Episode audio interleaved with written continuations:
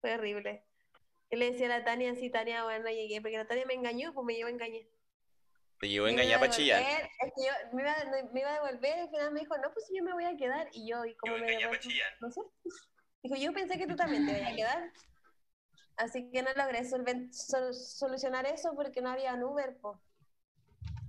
O si habían, no me pescaron, básicamente. Después se me apagó el teléfono y fue colapso. Y se apagó la tele después. No, la tele no. De hecho, me dormí temprano y me levanté temprano porque iba a la casa de mi papá. Pero eso, pero toda la noche y al otro día desperté, Tania, me siento mal. Tania, los niños. ya. Ya. Creo que sí, hace rato. De, de hecho, llevo un Estamos- minuto, un minuto la ¿Estamos al transmisión. aire? Sí. ¿Estamos al aire? Estoy mi estamos al aire. Estaba contando mi desaparición de la semana pasada, para los que me extrañaron. Ah.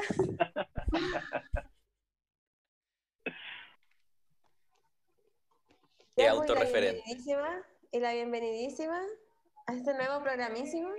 Todavía no. Sí, Estoy esperando a que la. Estoy esperando a que Gasparín se arregle y Ah, lanzamos. no, yo estoy bien. Yo dije, te, te veía quejar.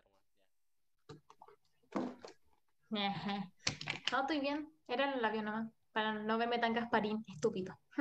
Es muy importante eso. Ya, bueno, bueno, bueno. Hoy día, vamos a ver. ¿qué le ponemos de- Yo no.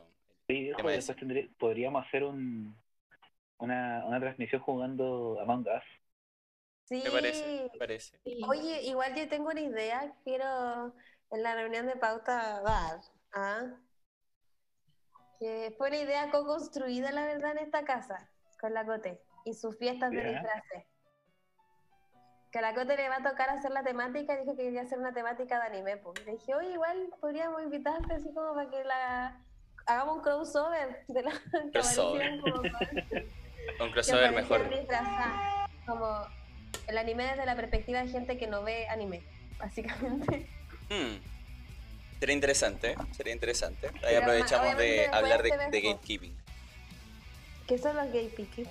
Gatekeeping es, eh, son las puertas de entrada. Son las cosas como de puertas de entrada a algo. En este caso, como que qué animes serían gatekeeping o qué animes serían puertas de entrada para la gente común. En este caso, por ejemplo, tienes eh, los clásicos. Claro, Boku no Hero, Shingeki. Claro, la Cote dijo que ella apañaba y obviamente sería un rato cortito porque ella igual tienen otras cosas en su itinerario de fiestas de Zoom. Claro. Pero igual sería entretenido porque la, la idea, ellas tendrían que hacer cosplay de anime. Y son brígidas igual para interpretarlo, no sé si han visto, puta, no sé si siguen a la Cote en Instagram. No, así que no puedo decir. pero son cuáticas imitando. Yo les voy a mandar algunas fotos. Entonces, lo más probable es que se lo tomen muy a pecho y, y lo hagan bien. po. Entonces, era como una idea. Yo, yo digo que sí. de High Se oye School entretenido. DXD. Sería entretenido, así como un aporte. Cortito, pero. Oye, no te vemos el rostro. ¿Por qué no te vemos el rostro? ¿Por qué no Porque me tapé, puse la... Dato curioso para, el- bueno, en este caso la gente que no está viendo no, no cachan lo de Zoom. Pero en Zoom eh, se tapó mi imagen porque tengo justo la cámara que uso para el stream. La nueva camarita. Está. Se cambió. Moví un poco porque. Dunlop nos dijo que estaba brillando, así que por eso lo cambié. Muy bien, ahora ya llevamos unos tantos minutitos ya corriendo con la música de siempre de nosotros. Y podemos decir Cuatro minutos. Cuatro minutos. unos Oye, pensé que no estábamos al aire. Me siento muy estafada. Bueno, ya podemos decir de que bienvenidos a esta nueva edición de nuestro querido programa del Rincón de Otacón. Hoy día no tenemos invitado porque estamos pre- preparándonos para las próximas ediciones. Va a tener unas sorpresitas. Muy bien. Como siempre damos la bienvenida a nuestro querido panelista Diego, que hoy día viene renovado con su moñito en, en la cabeza. Meten Perfectamente. mucho el pelo. Sí, vamos, en algún momento va a estar haciendo un cosplay de Ragnar Jason eres tú. Momoa. Hoy también puede ser de Ragnar. Ragnar eres tú. Oh, bueno el comentario de Dunlop. Mira, Dunloop dijo algo interesante. Dijo que la May es la invitada y la Camila. Quiero destacar que no lo dije yo, lo dijo él Así que gracias por adelantarte a mi comentario. Yo estoy casi cruel. siendo invitada nuevamente porque me caí, me caí. Pero los líderes también caen, los líderes también caen. Bueno, Mira, bienvenida la, la- Camila. la está tirando al tiro, así como los líderes que se van a apropiar del programa del Rincón de Tacón. También Ya, caen. Pero por ahí va la cosa. Bueno, aún así te damos la bienvenida como siempre con tu, con tu querido trago ya preparado de siempre. No sé qué estás tomando hoy día, pero Estoy tomando pisco sour. Es que hoy día fue como una noche peruana, entonces hicieron ceviche las niñas, mi amiga. Y ahora estamos con un pisquito sour. Qué hermoso, qué rico. Bueno, tenemos también a nuestra Gasparina ahí presente, que ahora no quería ser tan Gasparina y se, se pintó los labios. Y bienvenida como siempre, quería May. Nuestra- primero partió como la waifu del canal y ahora terminó siendo la Gasparín del canal. Ajá. Ay, sí, sí, simuliste, simuliste. Muchas gracias por estar aquí presente, como siempre, tía May. Hoy día tenemos, como siempre y como ya les explicamos la vez pasada, vamos a estar en una reestructuración y vamos a ir probando un poco cómo funciona esta nueva estructura que hicimos en una reunión de pauta. Vamos a ver distintas noticias que las vamos a presentar cada uno de nosotros. Por supuesto, cada uno de nosotros va a tener su propio espacio. Después, la temática principal, como siempre la presento yo, porque soy su presentador. Y también vamos a iniciar con la temática del día. La temática del día, ya le anticipamos anteriormente, van a ser netamente cosas de terror. Porque estamos en octubre, así que hay que aprovechar. Partiendo de las noticias, creo que por hoy día vamos a partir. En este caso, creo que podría partir yo.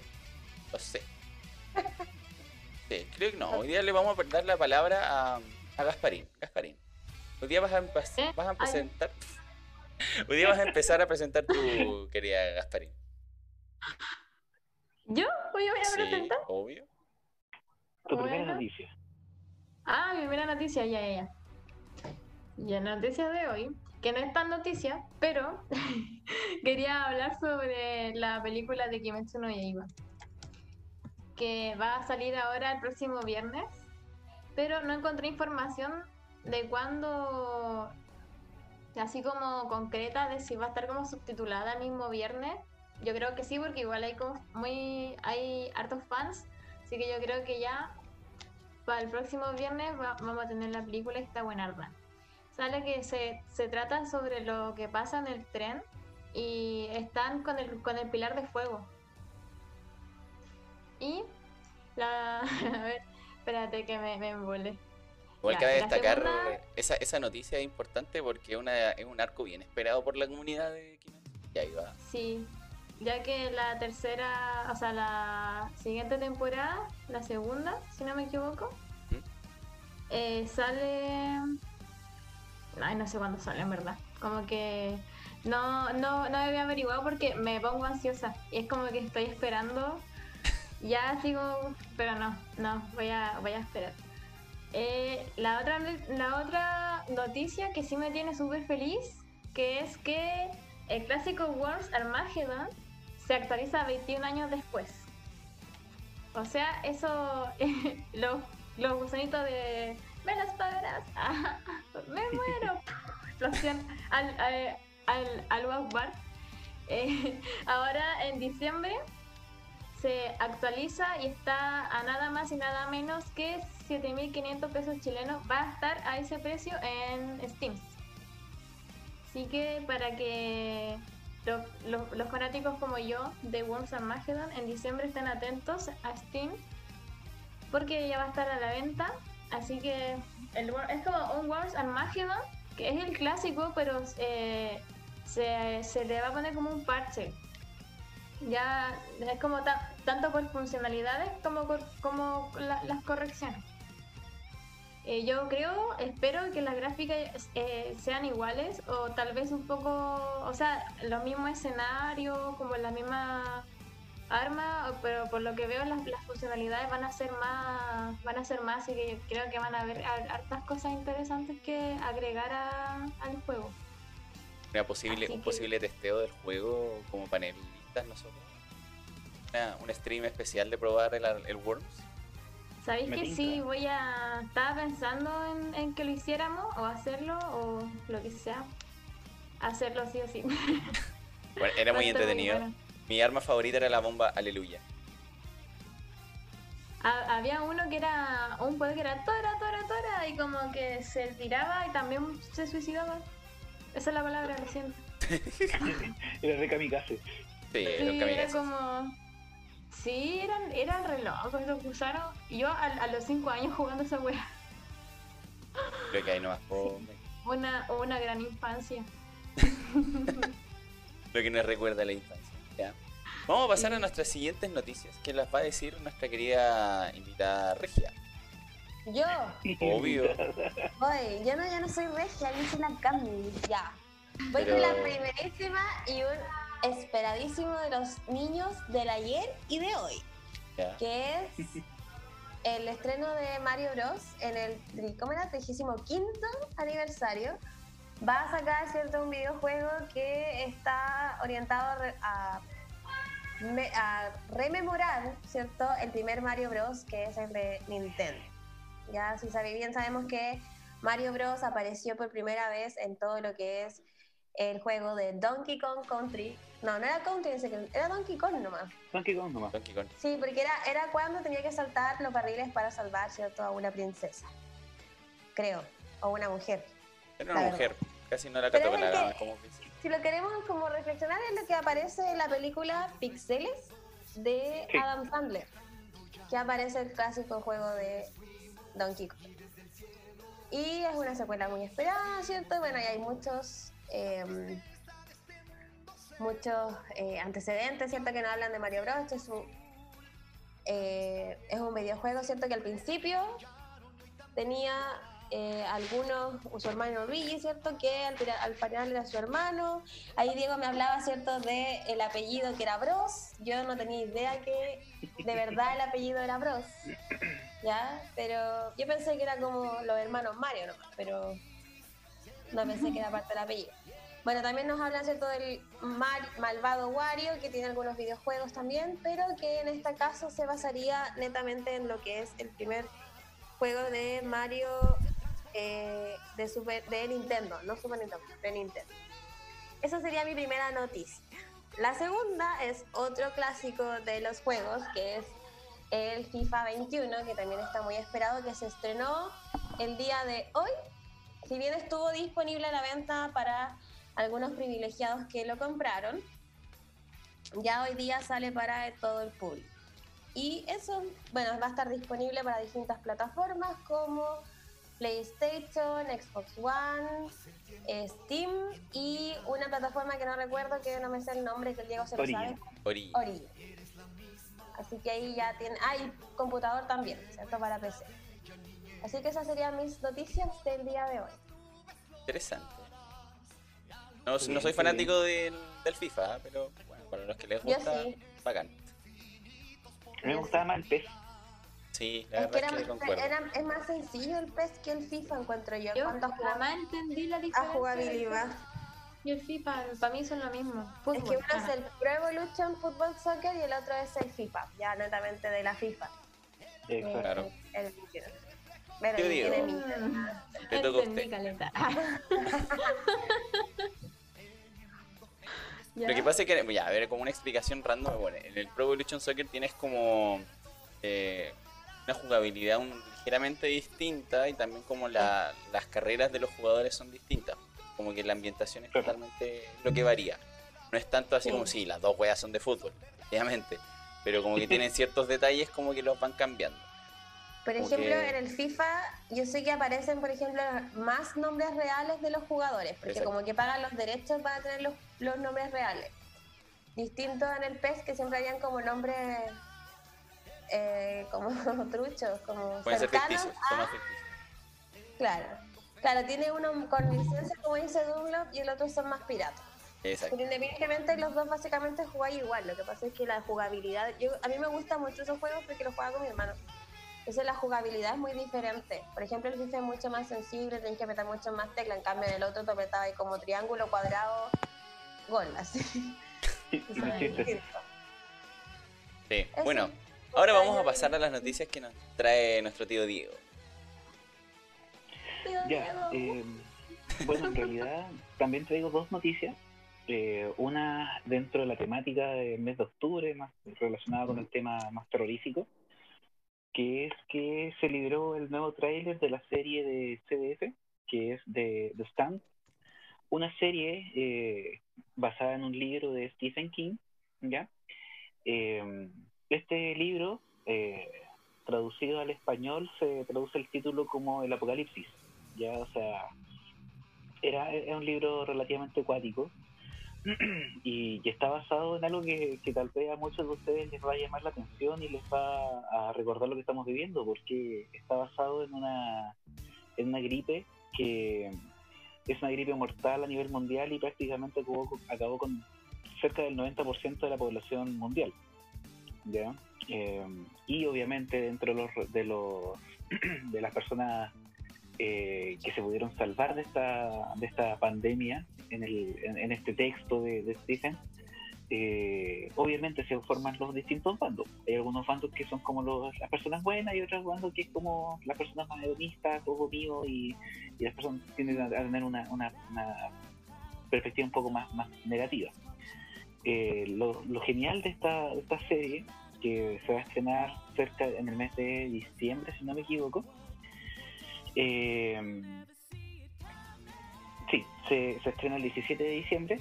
Lo genial de esta serie es que vamos a volver a ver a una de las actrices más queridas de los años 80 y 90, que es Whoopi Goldberg. Ya lo más probable es que tal vez algunos se van a acordar solamente de la- del nombre, eh, pero Whoopi Goldberg era una de las actrices clásicas afroamericanas y era como una de las más queridas a nivel mundial. ¿ya? Eh, la serie está protagonizada por James Marsden, que es el que apareció en la película Sonic, ya acompañando a ese erizo azul velocista.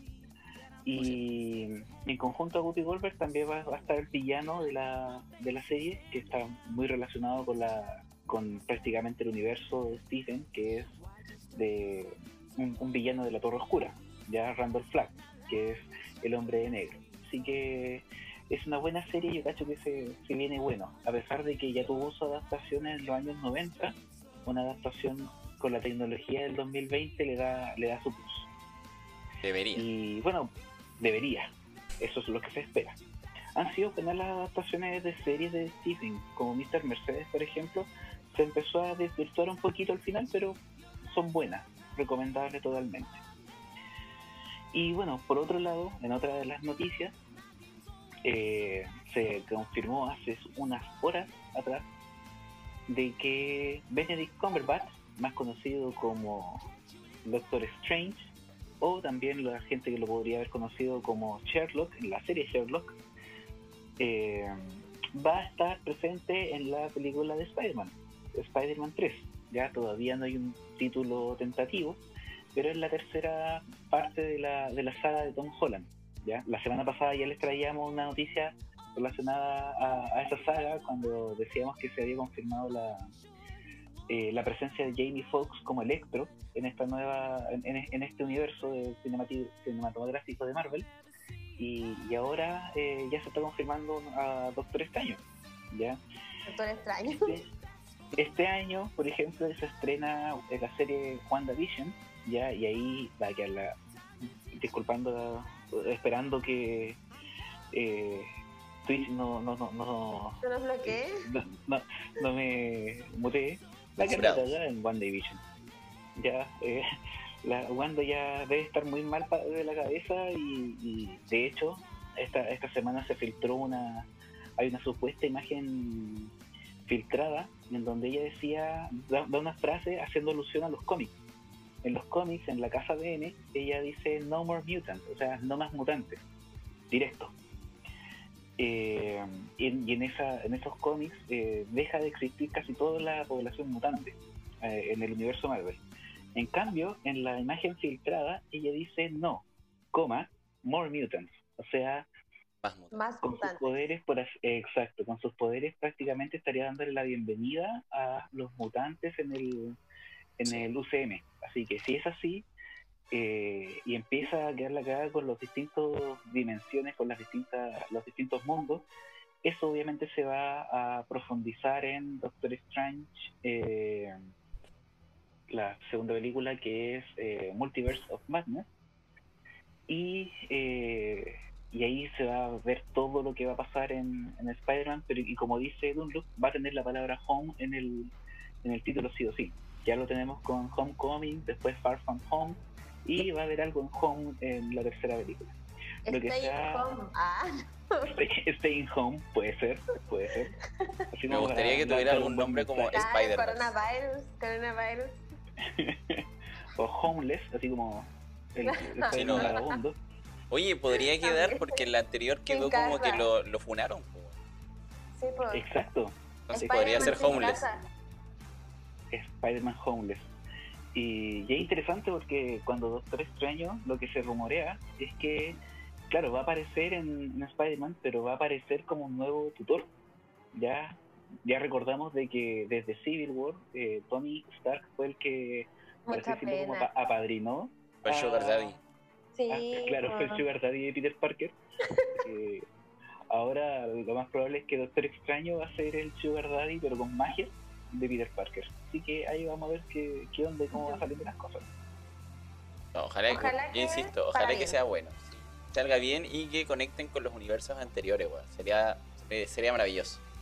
Bueno, a mí en lo es, que personal. de, Ah, ¿no? es que de por sí ya, ya han habido como rumores de que Tobey Maguire, o sea, el primer Spider-Man, eh, relativamente eh, actual, eh, estaría en conversaciones para entrar a la película y ¿Como un también la que hizo?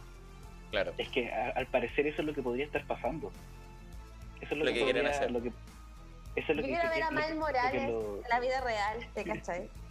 Apareciendo.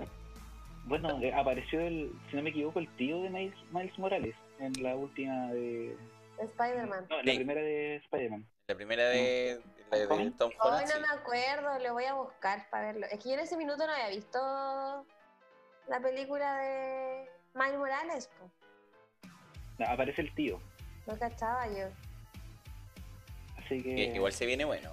Yo diría que sí. sí oye si se, si se mandan un Spider-Verse en el, universo, en el universo cinematográfico de Marvel pues, va a quedar la va a quedar la que va o sea independiente Ya, que buena, los ¿no? derechos estén en Sony eh, Sony y, y Disney van a estar haciéndose una millonada Y po, po. independiente en, en, sería la, bueno.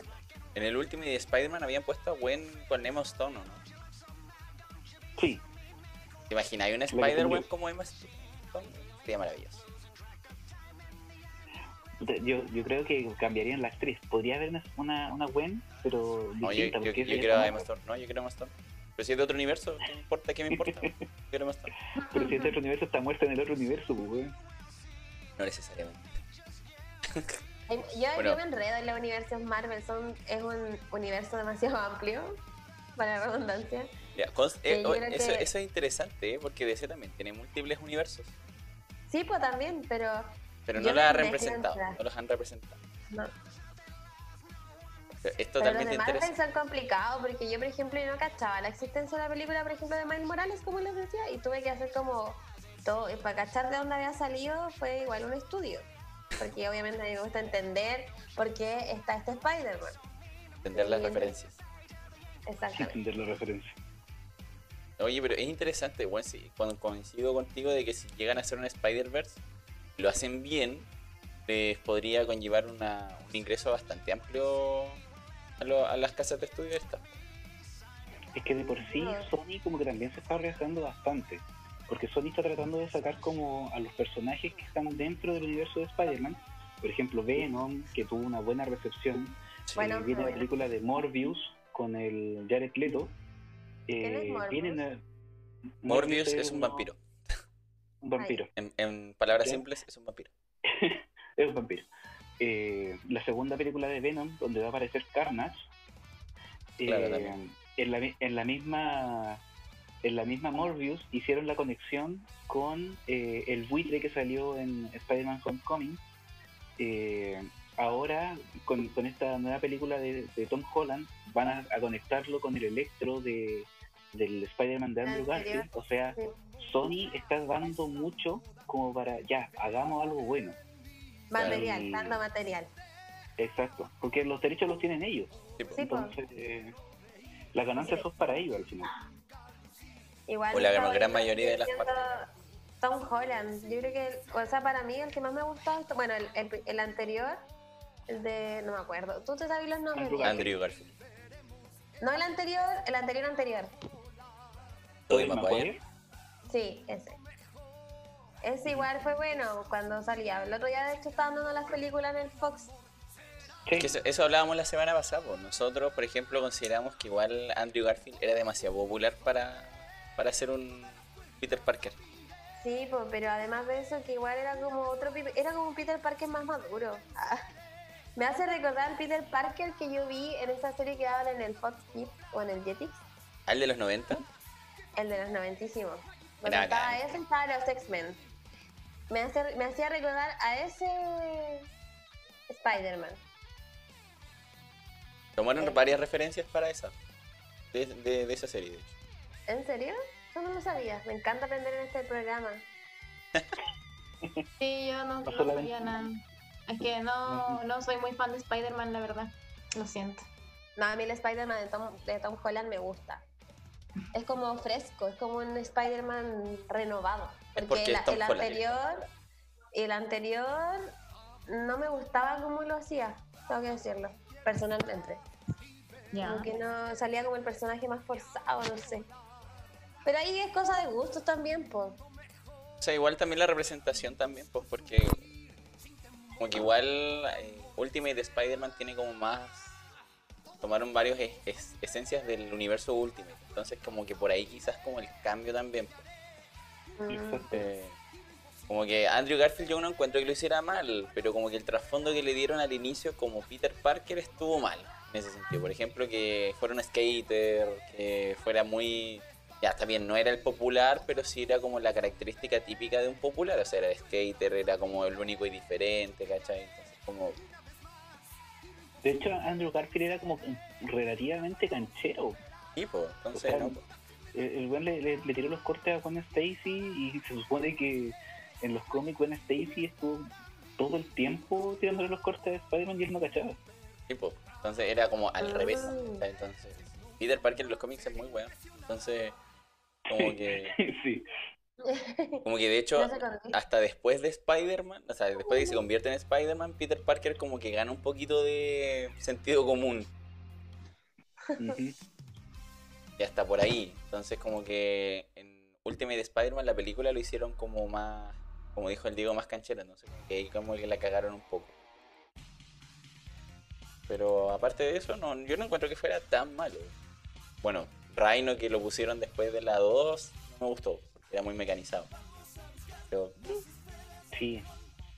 Y, y fue como, en realidad eso fue fan, fanservice nomás. Pero fue como un extra, Como no resultó mucho. No porque lo hicieron mal. Pero bueno, Exacto. detalle. Muy bien, vamos a pasar a las últimas noticias que en este caso son las mías. Yo, bueno, le traigo tres noticias a nuestra querida audiencia. En este caso son bien simples mis noticias. Las noticias, primero, les digo que Soul, la película de Pixar, se lanzará en Disney Plus en Navidad. O sea, vamos a tenerla ya disponible ya en Navidad porque nosotros se supone que saldría, creo que el 17 de noviembre, sale la plataforma Disney Plus acá en Latinoamérica. Por ende, ya podríamos verla en diciembre.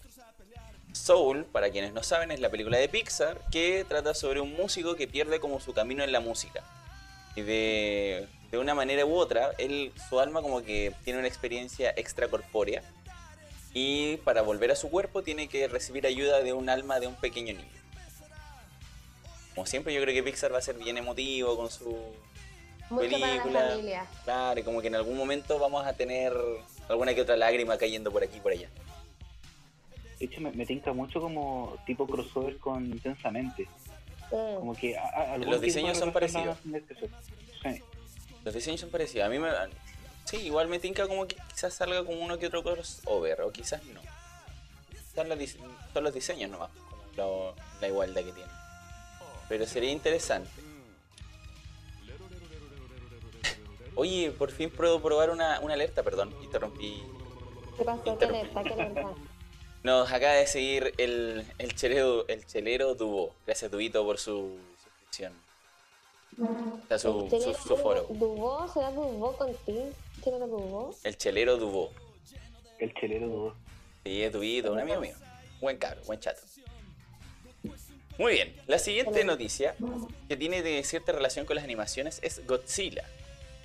Godzilla, como saben, está siendo bastante popular en lo que es Netflix, en las películas, en varios lados está siendo popular nuestro querido lagarto gigante. Y en este caso, para muchos entendidos, Godzilla tiene unas adaptaciones en películas en Netflix que tiene como otra otro origen Godzilla. En este caso Netflix ha decidido que ya es tiempo para sacar una nueva visión sobre Godzilla, que va a ser Godzilla Singular Point. Este, esta nueva adaptación, que va a ser una, una serie en sí misma de anime, va a ser para el próximo año, 2021. No tienen temática principal de qué es lo que van a hacer, ni tampoco nos han dicho de más o menos de qué va a tratar. Pero sí nos adelantaron de que uno de los involucrados va a ser el animador veterano del estudio Ghibli, Eiji Yamamori. Me encanta. Así que, bueno, él estuvo involucrado en La Princesa Mononoke, en Spirit Away, así que él va a diseñar al Kai.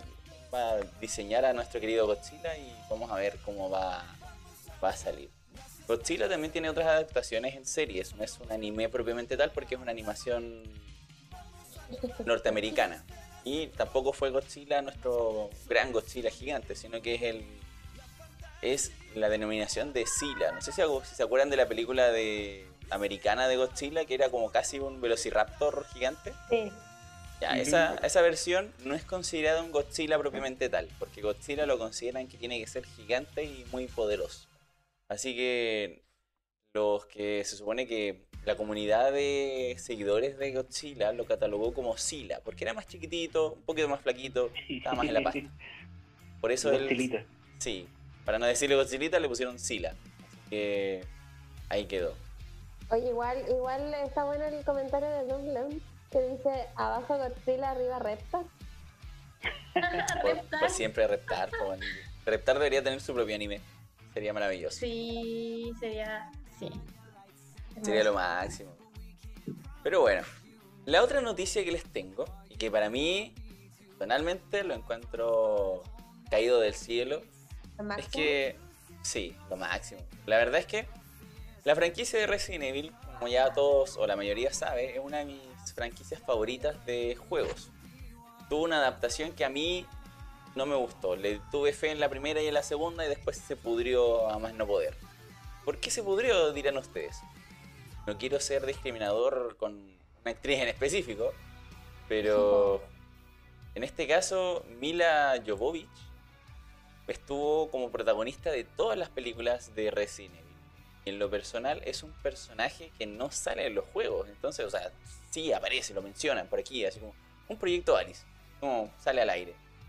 Pero- claro, pero entonces como que en, en el resto de, de películas la pusieron como la principal, como la que es la badass, la que va a hacer toda la cuestión y todo te lo soluciona porque está ella. Es así, o sea, los personajes que eran clásicos en, en juegos los dejaron botados porque tenemos a Mila Jovovich. Existen rumores de que independiente, independientemente de que haya sido ella como una buena actriz, estuvo en el papel netamente por ser la esposa del director de, de Resident Evil. Esos son como los rumores. Pero en este caso, nuestro pequeño reboot de Resident Evil va a traer, va a traer consigo nuevos personajes y por ende son los clásicos, pero no vamos a tener a, a Alice, que en este caso era Mila Jovovich. Vamos a tener a Claire Redfield, a Chris Redfield, a Jill Valentine. Vamos a tener a Wesker, ese villano tan característico de la saga. Vamos a tener a nuestro superhéroe Leon S. Kennedy y a Birkin. Un personaje que no fue representado en las otras películas de manera provechosa. Los nombres, bueno, por lo general el tío Diego es el que conoce el bagaje de películas de todos. Yo solo conozco a uno en específico, dos o ahora que en el backstage el Diego me lo mencionó. En este caso tenemos a Wesker como Tom Hopper. Algunos lo van a haber visto en Umbrella Academy, como este pequeño hombre gigante llorón de la Academy. Pero, Sí. pero, por ejemplo, no sé, eh, en este caso yo conozco a Neil McDonough, que va a ser de Birkin. Lo he visto en otras películas en específico. Y bueno, en este caso tenemos a la que va a ser de Jill Valentine, que es Jana, o sea, Hannah John Kamen, que salió en Ant-Man, me parece, la 2, ¿no? En Ant-Man y Wasp y también salió en Ready Player One. Bueno, y tenemos esos como actores que son más conocidos. Yo, por ejemplo, a la que va a ser de Claire Redfield, que es Kaya Scodelario. No la conocía. Escodelario. Que no sé, no sé dónde va, habrá salido o cómo será su bagaje de actuación. Ca- eh, Kaya Scodelario salió en Maze Runner como Teresa. Eh, también salió en la última de, eh, de Piratas del Caribe, donde salía el hijo de, de Orlando Bloom. Sí. Y eh, ella tenía un papel súper importante en la serie Skins, pero la versión británica. De ahí es donde Ajá. ella se hizo como mayormente famosa y después empezó como a hacer estos otros otros papeles. De hecho, también se salió en una película hace poquito de un co- eh, como de cocodrilos que eh, aparecían como un tipo de huracán en, una, en, en Estados Unidos y los cocodrilos empezaban a andar en las casas. Y, y ella aparecía ahí y era la protagonista. Muy. Película estilo Sharknado. No, con mejor presupuesto que Charnado. Ok. Oye, amo que el Diego tenga tanto repertorio para saberse de. Los nombres es de los completo, la cagó así. Impactante. Estoy impactada. Es más rápido que preguntarle a Wikipedia, de hecho. La cagó. Así como que, oye, Diego, tú sabes que sí. Ah, al tiro. Es impresionante. Pero mira, las noticias son estas. Fueron almanaque. poquitas. Fueron poquitas esta vez, pero la verdad es que vamos a- lo acortamos un poquito respecto a otras ediciones. Pasamos de una hora a 36 minutos. Eso es destacable. Otras veces hablamos una hora de noticias. Ahora estamos más eficientes. Organizamos para ir a lo que nos convoca, al punto. Oh, Estamos más eficientes para ustedes. Hoy día, Sí. la temática del día es bastante interesante y bueno, es engloba bastantes áreas. Porque como bien saben, es octubre de terror y por ende hay muchos temas de hablar de terror y no quisimos dejar a todos o la mayoría afuera. Así que, ¿qué es lo que vamos a hablar hoy día? Hoy día vamos a hablar del mundo del, o el universo de los monstruos. O el Monsterverse. En este caso, Monsterverse nos referimos como al universo de los monstruos, pero en el sentido de que desde los monstruos clásicos hasta los que van apareciendo conforme el tiempo, ¿ya? Si bien, obviamente, hubo una especie de intento de inicio de conectar varias películas en un universo de monstruos en las películas, como lo que se Mm. hace con, con el universo MCU, eh, no ha tenido muy, muy buena recepción, pero lo vamos a mencionar por aquí y por allá. En este caso, el universo de los monstruos va a referirse a netamente la temática de los monstruos. Y para empezar, como siempre, voy a iniciarles yo con una pequeña conversación respecto a algo que siempre se trata en las películas, en los animes, en los mangas, en los cómics, hasta en los libros ha salido algunos, pero son más neoclásicos. En este caso es la dualidad que siempre tenemos con los hombres lobo y los vampiros. ¿Ah? Obviamente, como quiero que sea un poquito más formal, y la verdad es que me dediqué a, a ins- a instruirme en esto, porque la verdad es que la temática viene desde tiempos antiquísimos. Primero vamos a ver qué sería como, o de dónde viene más o menos la mitología de los hombres lobos y de los vampiros, para después entender por qué existe esta dualidad. Primero vamos a entender que el mito del hombre bestia parte así, eh, viene desde los- las antigüedades, desde incluso la época de los primeros hombres. Los primeros hombres tendían como a guiarse mucho por el chamanismo, por estas cosas esotéricas. Nace lo que es el, el mito del hombre bestia, que son hombres que se pueden transformar en distintas bestias. No solamente en hombre lobo, en este caso pueden ser, hay mitades oso, mitades lobo, y hay una mezcla incluso algunas veces con estos monstruos de estilo murciélagos, que para muchos da inicio un poco a lo que son los vampiros. En específico, nos vamos a centrar en los hombres bestia, que son los que se transforman en lobo. ¿Ya? En este caso, por ejemplo, los hombres lobo se les conoce usualmente como licántropo o licantropía. Bueno, Regia no está levantando la mano escribiéndolo, pero No, no. díganos, Camila, ¿qué, iba- qué- qué quería No, opinar? era eso mismo, eso mismo, porque yo estuve tratando de informarme, bueno, dentro de esta temática de, de los monstruos, etcétera, etcétera, y tenía esa duda, porque, por ejemplo, recién, hace unos dos horas atrás, estoy metiendo a la Tania a ver, a mi amiga, a ver anime, y estábamos viendo eh, los, los niños lobos. ¿Ya? Ya, estaban viendo los niños lobos. Entonces yo ahí tenía la, la duda porque lo veo a él y digo, él es un licántropo, es un hombre lobo, porque de acuerdo a la descripción dice es un hombre lobo. Pero desde mi perspectiva yo lo veo más como un licántropo que como un hombre lobo. No sé qué nos puede decir Eduardo con respecto a eso. Mira, lo que pasa es que el término de licántropo hombre lobo son homónimos. O sea, puedes Ah, utilizarlo lo para lo mismo. Claro. La única diferencia es que, por ejemplo, no sé, si ves a un tipo que se transforma en un oso, no sería un hombre lobo, sería un hombre bestia. De hecho, como que yo no encontré así como que les pusieron un nombre específico al tema de... al- no, no, son, son exactamente lo mismo. La única diferencia es que, por ejemplo, hombre lobo se utilizó más como desde una perspectiva más de mitología y licántropo lo usaban como para especificarlo así como de la misma mitología, pero a los licántropos les decían como una raza. Entonces se transmitía como el gen del, del licántropo. ¿Y sabéis por qué era mi duda? Porque yo decía, este es el rollo que yo me pasé mirando la película. Dije, un hombre lobo será un hombre que se convierte en lobo totalmente y un licántropo será mitad lobo, así como que peludo, pero persona, ¿cachai? Como no convertido totalmente en lobo. No sé si me explico. Sí. Mira, justo a esa, esa es parte de la historia de- del término de hombre lobo. No sé qué está buscando la mujer, pero quizás furros. Pero, pero dejémoslo como que estaba interesada en la temática.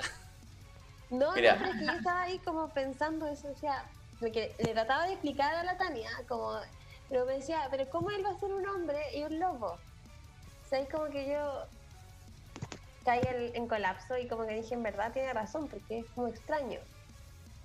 Mira, lo que pasa es que, por ejemplo, a lo que la evolución del concepto es un concepto lingüístico bastante eh, complejo, porque la historia parte, sí, se- había mitos de hombres bestias desde la antigüedad, pero se empezó a utilizar más de como del siglo XV el término de hombre lobo, y de hecho se menciona en un mito greco-romano respecto a uno de los antiguos, es parte de la historia, pero como en resumen, eh, hay dos versiones de lo que sería un hombre lobo. Para ciertas culturas el hombre lobo se transforma desde un hombre en un lobo. Netamente un lobo, ni siquiera es como lo- la, perspectiva clásica que nos muestra la literatura o las, o o las películas, series.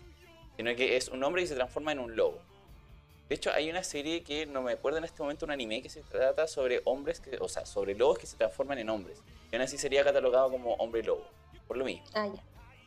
Y bueno, para las culturas antiguas, ¿qué es lo que hacía la diferencia? En que, ¿cómo diferencias un lobo de un hombre lobo? Que era básicamente los ojos. Como para muchas culturas los ojos son la ventana del alma, en este caso los hombres lobo que se transformaban lobitos, los diferenciaban porque se supone que los hombres lobos tienen como un brillo más diabólico.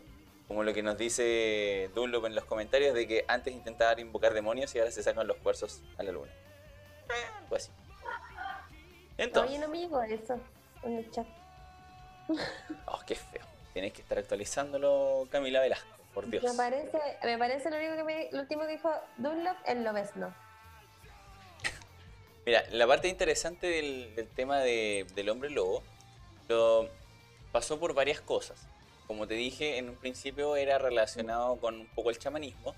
En la época del oscur- oscurantismo de nosotros como humanidad pasó un tema más de magia negra, estaba relacionado con el diablo, que la gente te podía tachar de hombre lobo y te podían quemar por ello.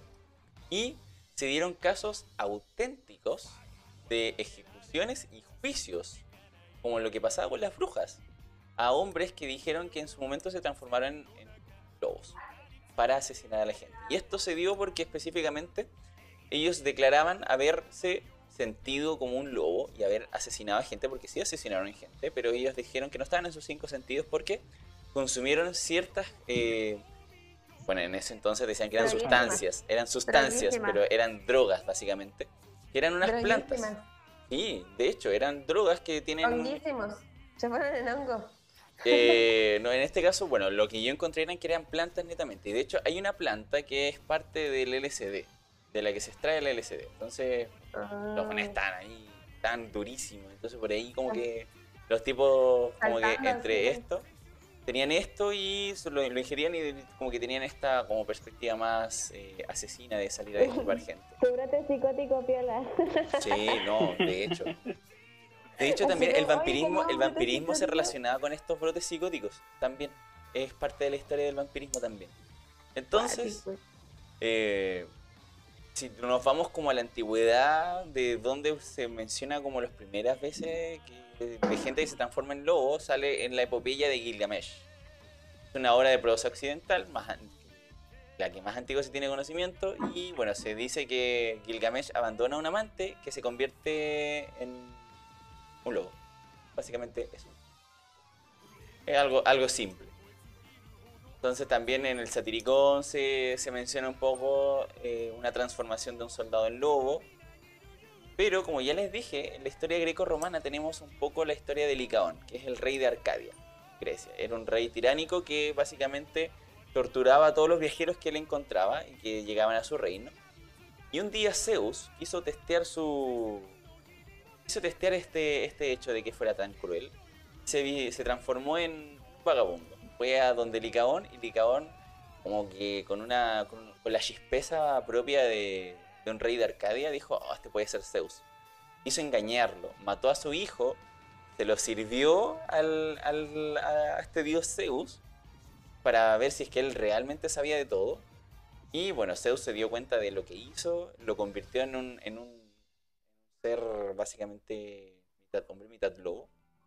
De ahí como que es las primeras menciones que se tienen. Tenemos también un poco la- las menciones en, en nuestros queridos nórdicos, mis queridos nórdicos. Mm. Y de ahí también nace un poco la palabra de lo que es el werewolf o hombre lobo, que también nace como de una etimología más de ellos.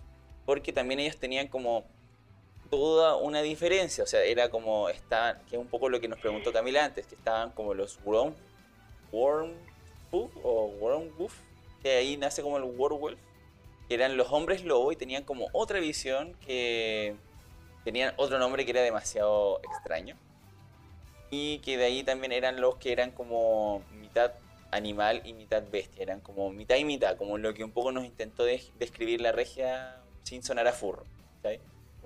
Entonces era una mezcla un tanto extraña. En Egipto igual tienen como una perspectiva de los hombres lobos, así que también tiene como su, su cosa. Por otro lado, los vampiros tenemos otra visión, porque los vampiros se supone que antes nosotros no los, o la gente no los conocía como lo que tenemos ahora, que es la persona con dientecito y que te roba sangre y etcétera. No, para las culturas antiguas los vampiros estaban asociados un poco a tu alma. O sea, si tú te morías y como que tenías maldad en tu ser, tu alma podía transformarse en un vampiro mediante como una especie de trato con el, con el mismo Con el- diablo. Con el cole flecha. Exacto. Ay, cacho. Eh, exacto. Entonces Como que Zeus. Con el... a diferencia, sí, a diferencia de los hombres lobo, estos tienen como unas raíces mucho más antiguas. En este caso tenemos la mitología mesopotámica, los Utuku. Ya. A ese, a ese ¿En nivel serio? Sí. ¿Tan antiguo? Son súper antiguos. Entonces, de hecho, como que en las investigaciones que logré hacer y que de- después me quedé pegado viendo History Channel, estos documentales rancios que tienen de, de mitologías, eh, mencionan que, bueno, los vampiros tienen como esta, estas 14.000 antes de Cristo, estas menciones, mientras que los hombres lobo tienen como un poco estas menciones de greco-romano, pero el concepto de hombre lobo se utilizó más en el siglo XV. También, bueno, obviamente hay miles de culturas que los mencionan y muchos de los que conocen un poco de lo que es la mitología de los vampiros, tenemos los ghouls. Los ghouls que se, se asemejan un poco a lo que nosotros conocemos de lo que sería vampirismo propiamente actual. El ghoul sería un no muerto que es, es parte de la tradición persa y se menciona un poco en los en las mil y una noche. Hay, un, hay una parte donde se menciona que hay una, una de las novias de, de Sidi Nouman que supone que se casa con una tipa que se llama Amina y esa tipa la descubren como saqueando tumbas y comiéndose, o en este caso chupándole la sangre a los muertos. Oye, tío Taku. Ya. ¿est- ¿Estos ghouls son los mismos de los chiete? Mira, es interesante esa perspectiva, pero no, se supone que no serían esos, Ah, serían los mismos. No, los de los chilletes son como las versiones más únicas y diferentes. ya. Eh, bueno, se menciona esto, también un poco tenemos en la, en la versión cristiana, tenemos a Lilith. Bueno, ustedes tienen, Mm. tío Diego a lo mejor conoce un poco más de eso, no sé si la Regia o la Gasparín saben de ella. Que Lilith se supone que es la original, la mujer original que fue creada junto a Adán, que ella, hay algunos mitos que dicen que ella se salió propiamente del Edén, otros que fue expulsada del Edén por ser muy subversiva, mucha, mucha controversia al respecto, pero se supone que al salir del jardín del Edén, ella se convirtió en una existencia de caso diabólica. Eh, mira, como dice Dunlop, es Lily es Eva, pero sexona, la primera bruja. En, ¿Sabes qué? Lo que busqué no me, no me salía como Lilith como una bruja, pero sí como una entidad más demoníaca que en este caso seducía a la gente.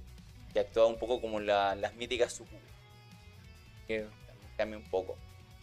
Bueno, en Grecia tenemos la- las existencias que ya les mencioné, que también los mencionan un poco en la Odisea. Tenemos las estirges. Tenemos un poco la perspectiva más eh, china, que son los Jiangxi. Son un poco más cercanos a los vampiros, o sea, más a los zombies clásicos más que los vampiros, pero aún así chupaban sangre. Los Vitala están en la India. Tenemos un poco la- los países eslavos, que también tenemos desde Rusia, tenemos en Serbia, Albania. Los catalogan como los Burdalak o los Striga en Albania. Y en Striga, de hecho, hay, es curioso porque hay una perspectiva biológica de los vampiros que también sale una, en una serie no muy vieja, de hecho, que es como de hace unos 10 años, o 7 años creo, como salió hace poco esa, esa serie. Que un poco lo catalogaban que los Striga eran vampiros que se contagiaban mediante como un gusano. Es un tanto extraño. The Strain, ¿o no? Sí, esa misma. Buena serie. Entonces, eh, se mezcla un poco, de hecho el concepto de en, en The Strange lo mezclan un poco con Rumania, con los Strigoi también. Entonces, es han tenido como una mezcla, hacen como esta diferenciación entre que los vampiros son como zombies, pero a la vez no son zombies porque tienen conciencia y a la vez también chupan sangre para vivir. Entonces, van cambiando un poco. Tenemos un poco en América, nosotros tenemos a los... Ay, este nombre es demasiado extraño, pero se llaman los Cihuateteo, que es parte de la mitología az- azteca. ¿ya? Son espíritus femeninos que roban a los niños durante el parto, tenían sexo con los vivos, y al Kama, Kamazots Maya, una especie de dios con forma de murciélago de que se alimentaba con sangre, y tiene un equivalente en Costa Rica que es el Dukurbulu. ¿sí? Tenemos también en Brasil las saolas, que son como. tienen forma de jaguar y se alimentan con sangre. Y ¿Y nosotros, Chile? que se viene, po. Chile en el antiguo pueblo mapuche tenemos el Bihuichen y el famoso el cuero. ¿Ya? O el El Trelque cuero. El Huecufe. cuero. ¿Ya? Es el que te tragaba como en el agua, ¿o no? Ese era Sí. el cuero. Exacto, ese mismo. Sí. También en la región andina de nosotros tenemos a los Yencham y el Pichtaco, hombres sanguinarios transformados en murciélagos que habitan en las cavernas de la región caribeña. ¿Ves? ¿Ves? ¿Ves? ¿Ves? Bueno, hay varias, la verdad. Tenemos en Colombia el Tunda, Pastasola. La, la, la visión de lo que es. La visión de lo que sería un poco el vampirismo está en todas las culturas. Y ahora a lo que voy. ¿Por qué me extiendo tanto en esto? Porque había que conocer un poco la perspectiva de dónde nacieron estas cosas. Pero si se dan cuenta, en ninguna de las de, la, de lo que ya he mencionado se menciona una especie de rivalidad entre los vampiros y los hombres lobo. Esto se vio más evidenciado en, la- en las obras más actuales. Por ejemplo, pucha, tenemos Underworld, que es como que la, una de las más representativas. Tenemos a Van Helsing también en su tiempo, que está como rivalidad de, de hombres lobo vampiro, que básicamente los hombres lobo en su momento eran. eh, ¿Cómo se llama esto? Eran paladines que tenían que derrotar en algún momento a, a Drácula. También. La- ambos mitos han pasado por múltiples cambios y los hombres lobos siempre han estado como en esta neutralidad entre que ya son buenos o a veces son malos. Todo depende de quién lo cuente.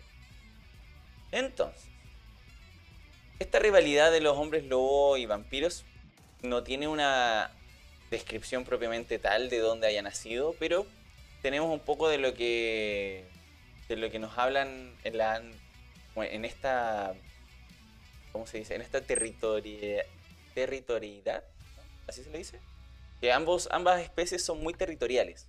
Entonces, se le plantea, hay, hay textos que dicen que los hombres lobos defienden mucho a la humanidad en épocas como de apareamiento, por así decirlo, y por ende se les relaciona con lo que es lo bueno, y los vampiros obviamente que son al ser no muertos, buscan cómo matar gente, subsistir mediante matando gente, y...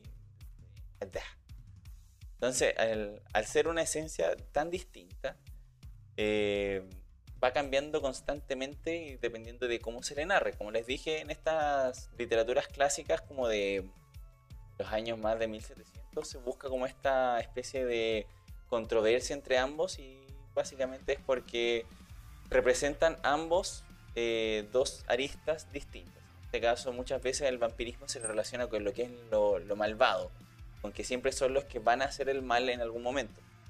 De hecho como que tienen tiene mucha relación un poco con esta éxtasis que tienen los vampiros al absorber sangre que siempre se le representa como casi orgásmico. Muy distintos son los hombres lobo, que en este caso no todos, eh, pues, la verdad es que su origen va cambiando, pero no todos nacen específicamente por, porque quieren nacer hombres lobo. No se hacen hombres lobo porque quieren, sino que muchos o están parte de que son transformados por algún grupo satánico para que defiendan sus lugares. En Wonderworld son básicamente una subespecie. Van Helsing son paladines que tuvieron la misión divina de destruir a Drácula. Entonces todo va a ir cambiando. Entonces siempre van a tener como esta dualidad un poco de lo que sería el bien y el mal. Y ahí que surge esta, esta, este, esta pelea entre ambas especies. ¿Ya? Más o menos en eso se basa un poco esta rivalidad nunca van a tener como explicación o un origen propio, porque siempre se dio en la literatura más actual, porque es interesante esta, pelea entre ambos. Como por ejemplo lo que pasa es que el lobo siempre va a representar un poco lo terrenal y lo natural, mientras que el vampirismo siempre se va a relacionar a lo espiritual. Y esto nos, nace mucho de los pueblos antiguos, o sea, en el caso de los hombres lobos se le relaciona como que tu cuerpo es el que se transforma, nunca es tu espíritu. Mientras que cuando desapareces como hombre lobo, tu espíritu puede irse o al cielo o al infierno, y en este caso dependiendo como de, tu transformación. Para los que son hombres sagrados, en este caso los que se transforman en, hombres lobo, es para eso, es para vencer el mal y de alguna forma llegar a tu redención. Mientras que el vampirismo siempre está relacionado con lo, con malvado. Todas las representaciones que se le da es Sin embargo, en su momento, el nombre de vampiro se relaciona un poco con lo que es el hombre lobo como que tienen una, similitud bastante interesante en cuanto a orígenes de nombre. Es un resumen del resumen del resumen. La verdad es que me leí tanta cosa que después como que mi mente explotó porque después me puse a leer un poco de la mitología nórdica que también tiene otro, otra perspectiva de, los hombres lobos, asociada un poco más a lo que es los lobos del fin del mundo, del Ragnarok. Así que todo va a depender de mucho de quién te narre la historia. La historia. Exacto. Así que esa están comandados por Fenrir, ¿no? Sí, en este caso, en el, bueno, los lobos del fin del mundo sí, son comandados por, bueno, son por, comandados por Loki, la verdad. Pero Fenrir era como el más representativo. ¿Por Loki? Como el de... Ah. lo mismo. Sí, Obvio, como... sacado de ahí mismo. Eh, sí, de hecho, como bueno, en Marvel se tomaron como la libertad de darle como a Loki otro trasfondo. De hecho, bueno, en parte tienen como el origen bastante similar, en el sentido de que es un hijo de un gigante, con la única diferencia que en, Marvel lo dan como que Loki es hijo de Odín. Pero en la mitología original, Loki en verdad nunca fue hijo de Odín, pues, sino que eran como ¿Hijo partners. Adoptivo? ¿Hijo adoptivo? No, tampoco. Nunca, En la mitología original nunca fue, ni siquiera fue un hijo adoptivo. Fue un partner, es como un compañero, así como un compañero de batalla. Sí existe una especie de lazo que de hecho ninguno de los dos puede romper. Es que es como un pacto de sangre que tienen entre los dos. Y es que básicamente se juraron que no le iban a dañar nunca al otro, de manera fatal. Entonces por eso, de hecho por eso surge un poco la, la mitología esta del Ragnar. De que por ejemplo Odín castigó a Loki por por jugar la travesura de matar a, a Baldur con la hoja de. Como, no me acuerdo qué era la, hojita. Pero la cosa es que es como un. Se supone que todos juraron, todos los dioses juraron no matar a Baldur. De hecho, toda la creación juró no dañar a Baldur. Baldur era casi invulnerable. Excep- a excepción de una sola planta. Y esa única planta, Loki le jugó una jugarreta a otro, a otro de los, creo que era Hodor, de la mitología nórdica. Que el, no Hodor de Juego de. Ese, ese Claro. pensé. No, otro. Y en este caso, este, este ser mitológico lo que tenía que hacer era lanzar una flecha así como a, a, a Baldur. Y justo esa flecha estaba envuelta en esta única planta que le hacía daño a Baldur. Y como le clavó esa flecha, se murió Baldur. Y eso empeoró aún más cuando Odín habló con Helja, que era la diosa del inframundo, para que revivieran a Baldur. Y la única condición de Helja era que, ya, ok, te revivo al cabro, pero si es que toda la creación está de acuerdo en revivirlo. Entonces, eh, la mayoría estuvo de acuerdo, a excepción de una persona. Y esa única persona era una ancianita que estaba vivía con un monte culeada y al final esa ancianita nunca fue una ancianita porque era Loki, ¿cachai? Entonces Odín le dio la cagada y lo mandó como a encarcelar. Y de ahí, de ahí fue que. De ahí fue que nuestro querido Loki fue encadenado con sus entrañas y como con una serpiente que le caía cosas y etc. De ahí nos nace un poco la diferencia. Oye, sí, Claro, en God of War lo explican a su manera. Exacto. Oye, bien Concuerdo. esto. Tiene, tiene, mejor, tiene mejor explicación que Baldur, la verdad. Oye, gracias Leakers94 por seguir el stream. Bienvenido o bienvenida, no sé qué eres. Eh, Bienvenido. inclusive. A poner una tona. Sí, no, a, ver, a mí no me gusta usarlo, prefiero ser bienvenido. Usarlo, utilizar todo ese lengua. O puedes cambiarlo así como, te, te damos la bienvenida. Welcome. Sí. Mejor, mejor lo digo en inglés. general. Mejor lo digo en inglés. Impersonal. XD. Impersonal. Claro. Bueno, la cosa Hola, es que. gracias eh, por pasar. sí, sí, por ahí va la cosa. Gracias por pasar, gracias por tu follow. Se te agradece. Ah, Mira, saludos de Holanda.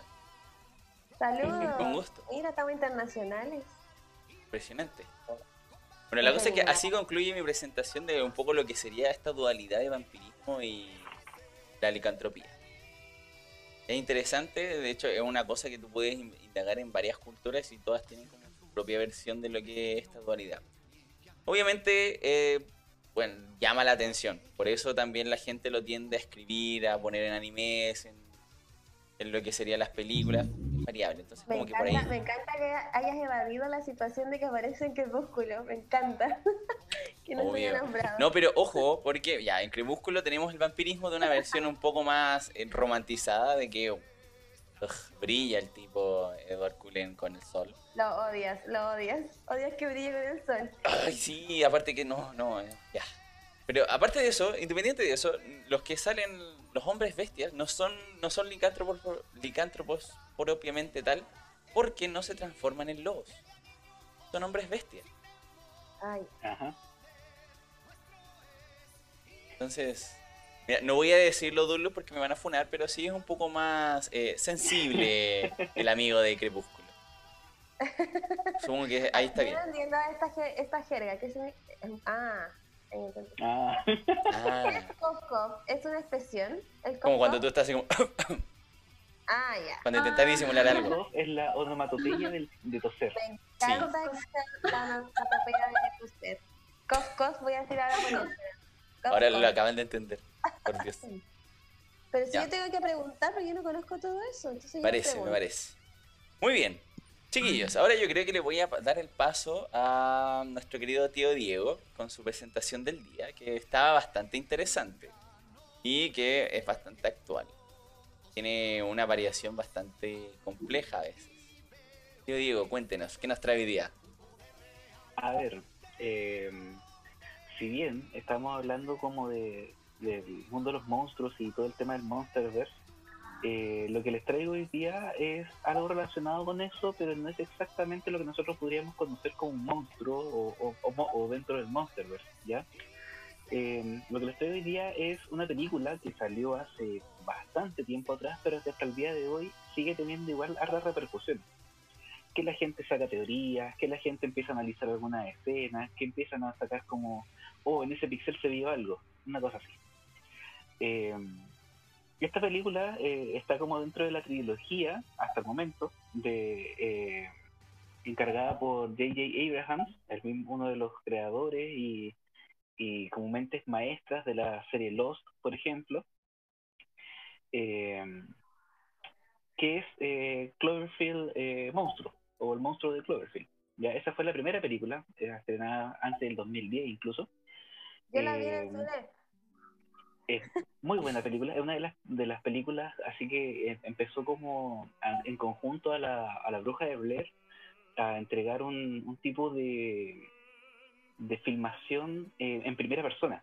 Ya, o sea, era como una de esas películas en donde aparecía una persona eh, llevando una cámara y toda la acción te la muestran en primera persona. ¿ya? Eh, estaba leyendo lo- lo- los comentarios. Eh, bueno, en, en, en Cloverfield eh, lo que podemos ver eh, de por sí estaría como tal vez un poco más ligado a- al capítulo que tuvimos sobre los kaiju, ya porque la primera peli- la primera película de Cloverfield era un monstruo gigante, un monstruo gigante que pasaba a, a la ciudad de Nueva York. eh, tan grande era que incluso pudo sacarle la cabeza a la Estatua de la Libertad. Ya entonces era un monstruo gigante que podría haber sido considerado dentro del capítulo de Kaijus.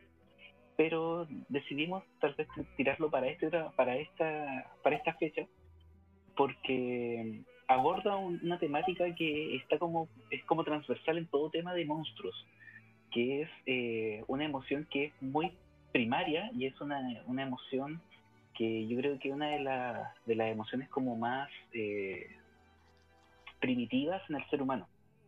¿Algunos de ustedes eh, cuál- creen, se pueden eh, aventurar con cuál emoción me puedo estar eh, mencionando en este momento? ¿Qué miedo a lo desconocido? Muy bien, tío Taco. Exacto. Eh, una de las emociones así como más, más, pri- más primitivas en el, en el ser humano es el tema del miedo, ¿ya? Y particularmente el miedo a lo desconocido, ¿ya? O sea, en su momento, eh, cuando el, el mundo quedaba a, a oscuras y a tinieblas, eh, todos buscaban refugio, ¿ya? Porque obviamente cuando no veían nada durante la noche, eh, había más probabilidades de ser atacados por animales salvajes y moría la gente, ¿ya? Particularmente los cavernícolas y todo eso. Eh, todo cambió obviamente con, con, el, con la aparición del fuego y la luz y todo eso. Pero siempre ha existido eso, pues, el, el tema del miedo a lo que tú no puedes ver o el miedo a lo que no, no conoces de dónde viene esta sensación. Y eso es lo que se aborda con la primera película de Cloverfield. En la primera película de Cloverfield, eh, durante casi todo el, lar- el largometraje, hay muy pocos eh, minutos en donde particularmente se ve el monstruo de Cloverfield.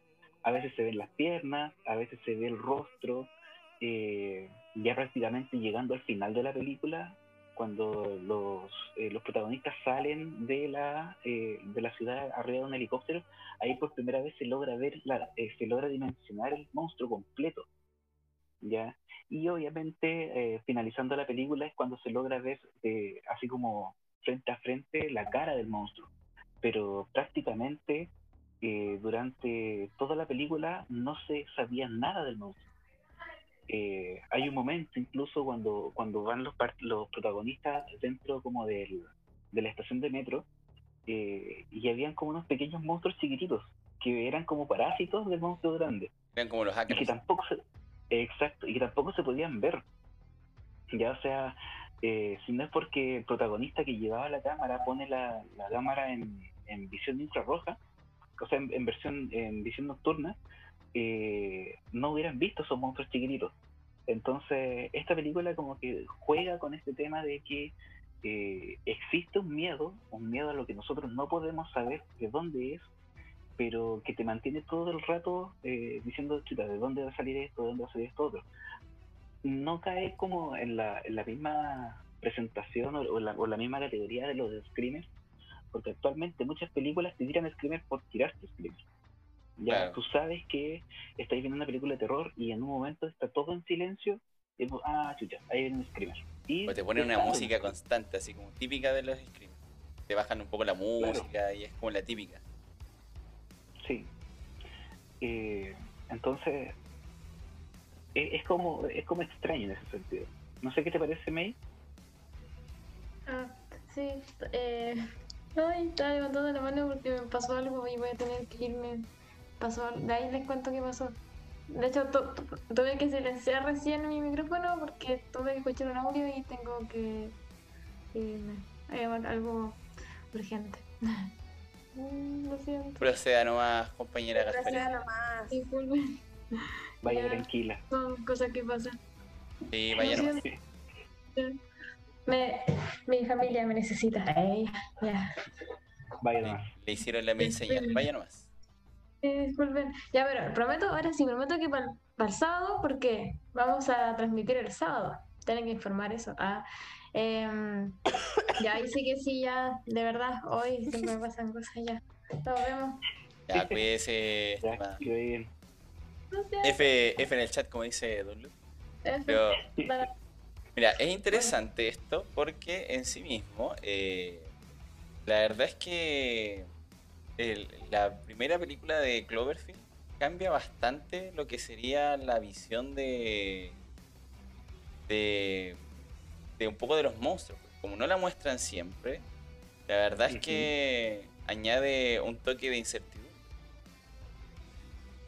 Exacto. Y eso también se relaciona con la segunda película de, esta trilogía. Hasta el momento es trilogía. Eh, digo hasta el momento porque el mismo J.J. Abrahams ha dicho que la idea de él es expandir este, este universo y llamarlo directamente el Cloververse, o sea, un universo de Cloverfield. Eh, y, la segunda película también te juega un poquito con este, este miedo a la incertidumbre, porque la segunda película está basada como en un tipo de eh, invasión extraterrestre, pero que tú no sabes exactamente hasta prácticamente los últimos, yo creo, 15 minutos de la película que efectivamente estábamos viendo una invasión extraterrestre. Durante toda la película tú puedes ver a Mary Elizabeth Winstead eh, atrapada en un búnker junto a John Woodman. eh, por si no los, no los reconocen, eh, Ramona Flowers por un lado y Pedro Picapiedra por otro lado, así como para aterrizar un poquito las, las caras. Eh, entonces, durante toda la película, ella así como se pasa la película de, bueno, ¿qué está pasando? porque estoy aquí en este búnker? Se da cuenta de que ella fue apresada en el búnker. O sea, no es como que ella, de hecho, despertó con, con un problema en su rodilla y, y de ahí eh, no, no sabía por qué tenía ese problema en la rodilla, porque la habían chocado, pero de ahí a- apareció como dentro del búnker en una pieza eh, y se da cuenta de que a veces los, el miedo a lo que a la, a la incertidumbre de lo que está afuera es incluso inferior al miedo de lo que podría estar pasando dentro del mismo búnker. Claro. Entonces ahí también te muestra, te muestra como eh, que el miedo es un, un factor primordial y transversal en todo, en toda película de, de, de terror, por así decirlo. ¿Ya? Sé, Claro, el- ¿puedo decir algo? Dale. En lo personal, yo recuerdo haber visto, creo que fue la Cloverfield el monstruo, puede ser, no sé si será la primera, no sé si será la segunda. Recuerdo que la vi en el cine. Y es lo que tú dices, eso del miedo, ¿verdad? Porque, por ejemplo, yo que no soy muy cercana a las películas como de suspenso, estas películas como de, de terror o de repente como de, de estas bestias, de estos monstruos que de la nada aparecen, sobre todo cuando están en primera persona, porque obviamente si te da como, como otra cercanía con, con lo que estás viendo. Y a mí igual me pasaba eso, que yo- de hecho yo tengo como el recuerdo de, la vi esa vez, obviamente, y como que no tengo mucho recuerdo más como de haber tenido esa sensación como de, de, de- de terror o de miedo, pues, frente a lo desconocido como tú lo planteabas recién. Eso. Ah, es que si te das cuenta, igual es, es- este miedo es como. Yo creo que todos lo vivimos en algún momento.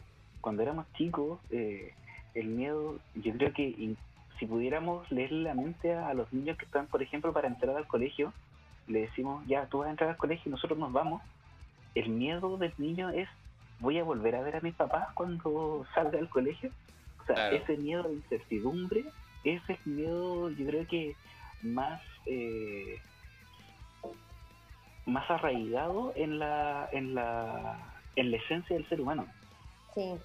Op- opinión totalmente personal y yo creo que si hiciera un estudio sobre eso sería como tal vez un, un resultado interesante de abordar Mira, el punto que dice Lucía en el chat es interesante, porque también el, el temor a la oscuridad es un punto importante también, porque no sabes qué hay. Eso también es lo que te genera un poco miedo también ahí. Y no solo eso, por ejemplo, lo que planteaba el Diego de, de este terror a lo desconocido es como lo que uno, por ejemplo, en lo particular a mí, yo les he contado mis traumas con el tema ovni. Entonces a mí me da mucho pánico como eso de la invasión extraterrestre. hay que decir. Puede ser, pero me da como el no saber que es algo extraño, a ti te pasa, te pasa el rollo, pues así como ¿Qué vaya a hacer? ¿Cómo vaya a reaccionar? No sé, yo siempre me he preguntado, ¿qué pasaría si? ¿Qué haría si? Y como que no hay respuesta, po, porque es algo que se te escapa como de lo que tú podías entender.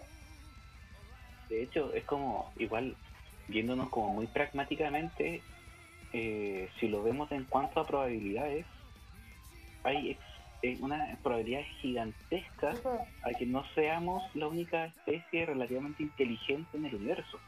O sea, Exacto. Eh, no podemos eh, ser tan com- como ser como raza humana, no podemos caer tanto en, la, en el egocentrismo de decir o en el antro- antropocentrismo de decir que somos los somos los únicos Lo seres único. inteligentes del universo. Si es tan amplio. De hecho, de eso, de eso El trata la Stephen. Hawking lo decía, po. Ya, buen punto. Es como un poco lo que, lo que dice la 2, el tema de la 2, al final igual presentan como una invasión alienígena. Y la 3, Exacto, ese temor en el espacio igual. Menos 3, mal que no la vi. Exacto, eh, y ahí, y ahí por eso también quería como tirar este, este, este espacio como para tirar después de la 3. Porque la 3, eh, una película que se estrenó en eh, la plataforma de Netflix, ¿ya? Sigue manteniendo el nombre Cloverfield en su, en su título. La primera era Cloverfield Monstruo, la segunda fue 10 Cloverfield Lane, o sea, la avenida, avenida Cloverfield 10. Y la tercera película se llama The Cloverfield Paradox, claro. o sea, la paradoja de Cloverfield.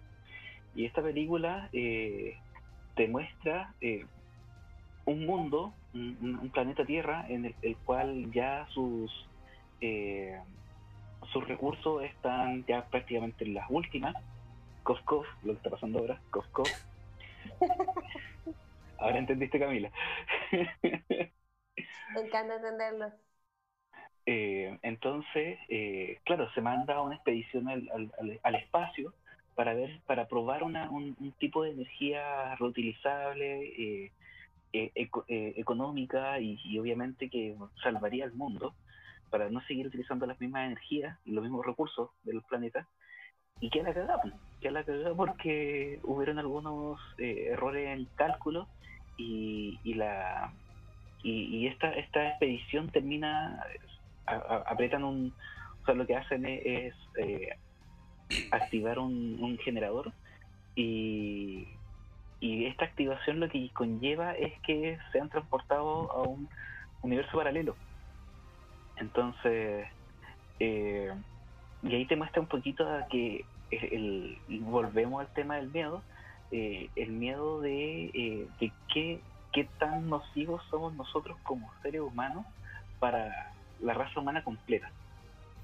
Ya, o sea, hasta qué punto podemos llegar como para eh, poder salvar el, el planeta.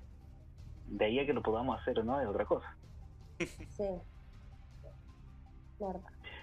Y, y claro, ahí, bueno, la, la- ahí la, la gente la puede ver la película en, creo que están las tres, o, o por lo menos las últimas dos, en Netflix.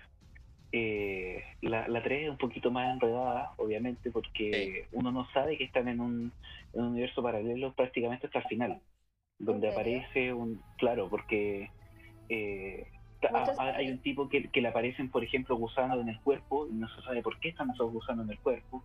Hay otro tipo que le, fal- le falta un- eh, el antebrazo y el antebrazo se puede mover por sí autom- eh, autónomamente.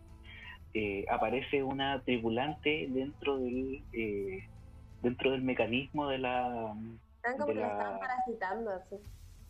claro eh, eh, es que es extraño porque lo que se hace es que en los dos universos ya que son universos paralelos se hizo la misma acción de prender el, el reactor entonces, entonces lo que hizo fue un choque y los de este universo pasaron a este universo y los de este universo pasaron a este otro. Entonces, en este choque, en, en, es- en esa, en esa vinculación, es donde empieza como a, a traspapelarse la materia. Y, y ahí es donde queda la cagada. po. Y ahí es donde, por ejemplo, una de las, eh, la, la, la protagonista, o sea, la, la personaje interpretada por Elizabeth de Vicky, eh, es la que aparece eh, dentro del mecanismo de la, de la nave.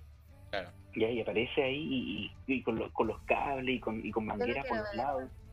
Y era muy extraño, muy extraño. De Y hecho, como que no es, no es tanto terror así como las otras. De hecho, como bien dice el No. Diego, es como una explicación mucho más metafísica. Imagínate aparecer en una nave.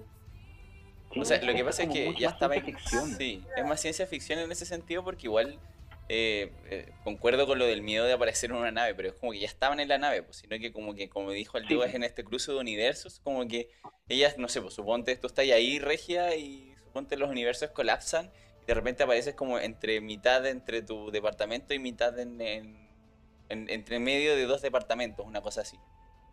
Como que es más loco. eso.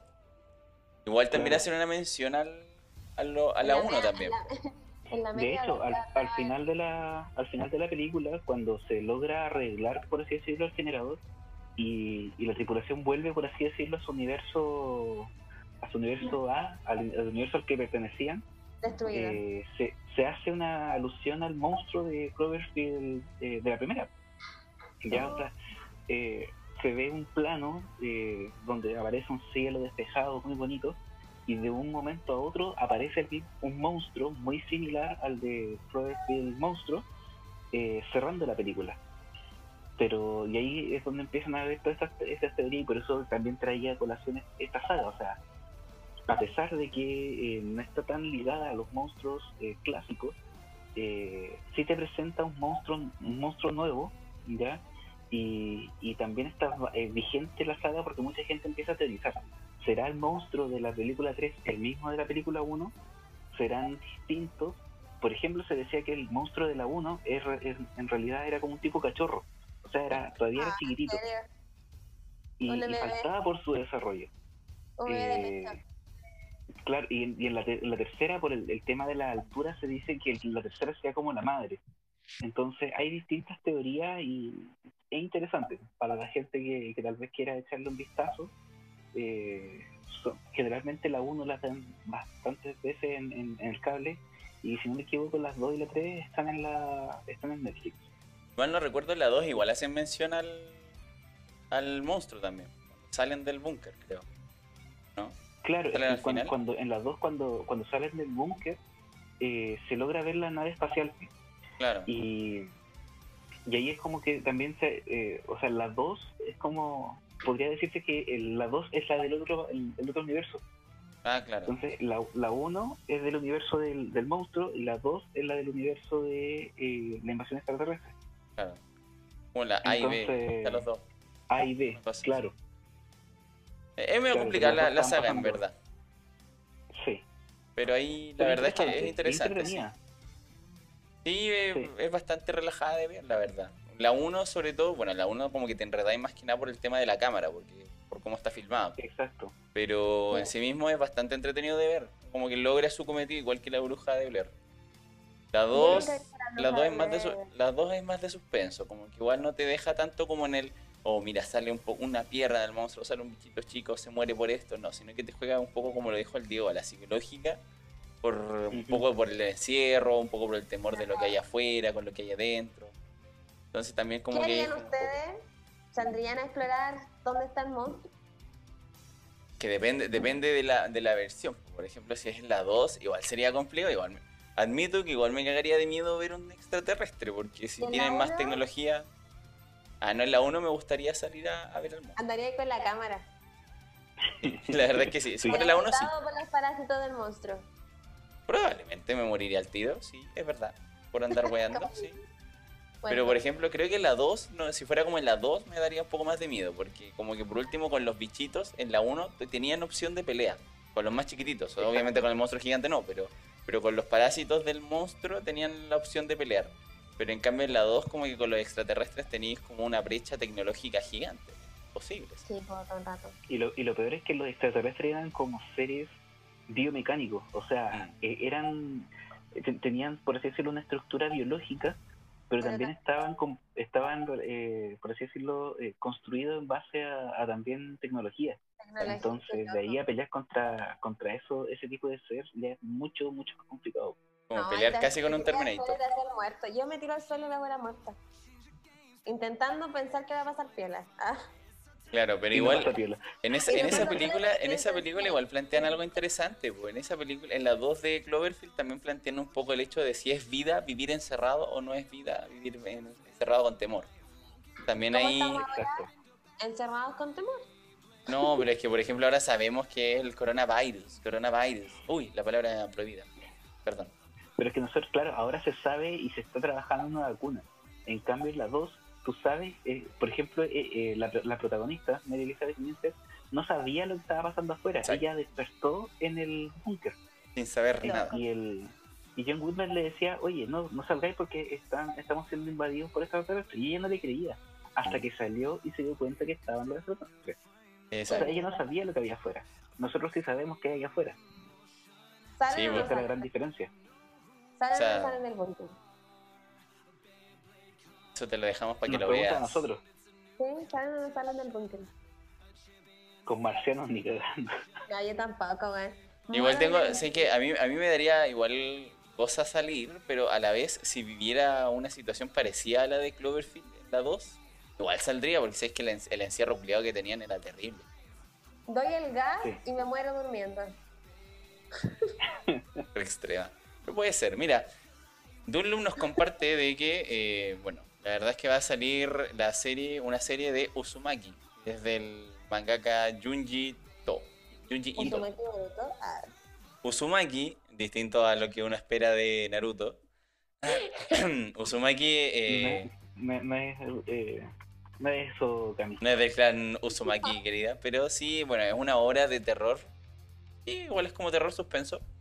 Es un manga básicamente donde eh, es un pueblo que comienzan a tener un poco, no un poco, varios problemas con lo que sería las espirales. Por eso se llama Uzumaki. Uzumaki es como espiral de idioma asiático. Entonces, tienen problemas con las espirales, con, con todas las espirales en general, todas las formas de espiral. Después tiene una explicación al final. Que, que, de hecho yo creo que es algo a tratar en, el, en la temática más Lovecraftiana, a mi parecer, porque tiene como un poco un toque como de horror cósmico por aquí por allá esa obra, dependiente que sea desarrollada en la Tierra, pero tiene su cierta explicación. De hecho, creo que para ese día voy a traerles un poco, una, una de las parte de mis menciones voy a hacer alusión a una serie que está en Netflix, ya es nueva. Tiene una, una historia, no es parecida, pero tiene como un ciertos homenajes un poco a Uzumaki. La verdad es que sí, también vi el tráiler y una buena calidad. Muy bien, ahora nos queda la última panelista que trajo, hizo su tarea y nos trajo una temática que también es, es más clásica, sí, pero eso no quita que sea buena. Ya, mi tarea, ah, yo- ustedes saben, como yo les he comentado en capítulos anteriores, que yo no soy muy fan de todo lo que es el terror y todo lo que hemos estado hablando este mes. No obstante, yo me instruí algo, no digo que sea experta, pero me instruí algo en lo que son los monstruos clásicos. Si les hablo de los monstruos clásicos, lo primero que se viene a la mente es Halloween, y los disfraces que uno se disfrazaría en Halloween son de Frankenstein, eh, Drácula, que ya lo, lo tomó algo el Eduardo. em, también por ahí aparece como monstruo clásico el hombre invisible. Pero ¿de dónde se gesta esto? Es a partir de, bueno, desde la literatura y desde lo que estuve revisando, varios de los monstruos clásicos aparecen ya en el cine, como un hito. Y el primero de ellos, como hito importante, fue la aparición del jorobado de Notre Dame. Y yo quedé el jorobado de Notre Dame y recordé netamente lo que es el jorobado de Disney. Pero hay una historia de Víctor Hugo que es en el fondo el novelista que después también pasó a hacer una película de lo que es el jorobado de Notre Dame. Y a partir de ahí hubo una sucesión de grandes monstruos como los más importantes Frankenstein y eh, Drácula. Drácula marcó como también un antes y un después, igual que Frankenstein en su momento. Y ahí tenían también ciertos libros, tenemos películas que nos abordan de ello. Ya abarcando otros monstruos clásicos está la momia.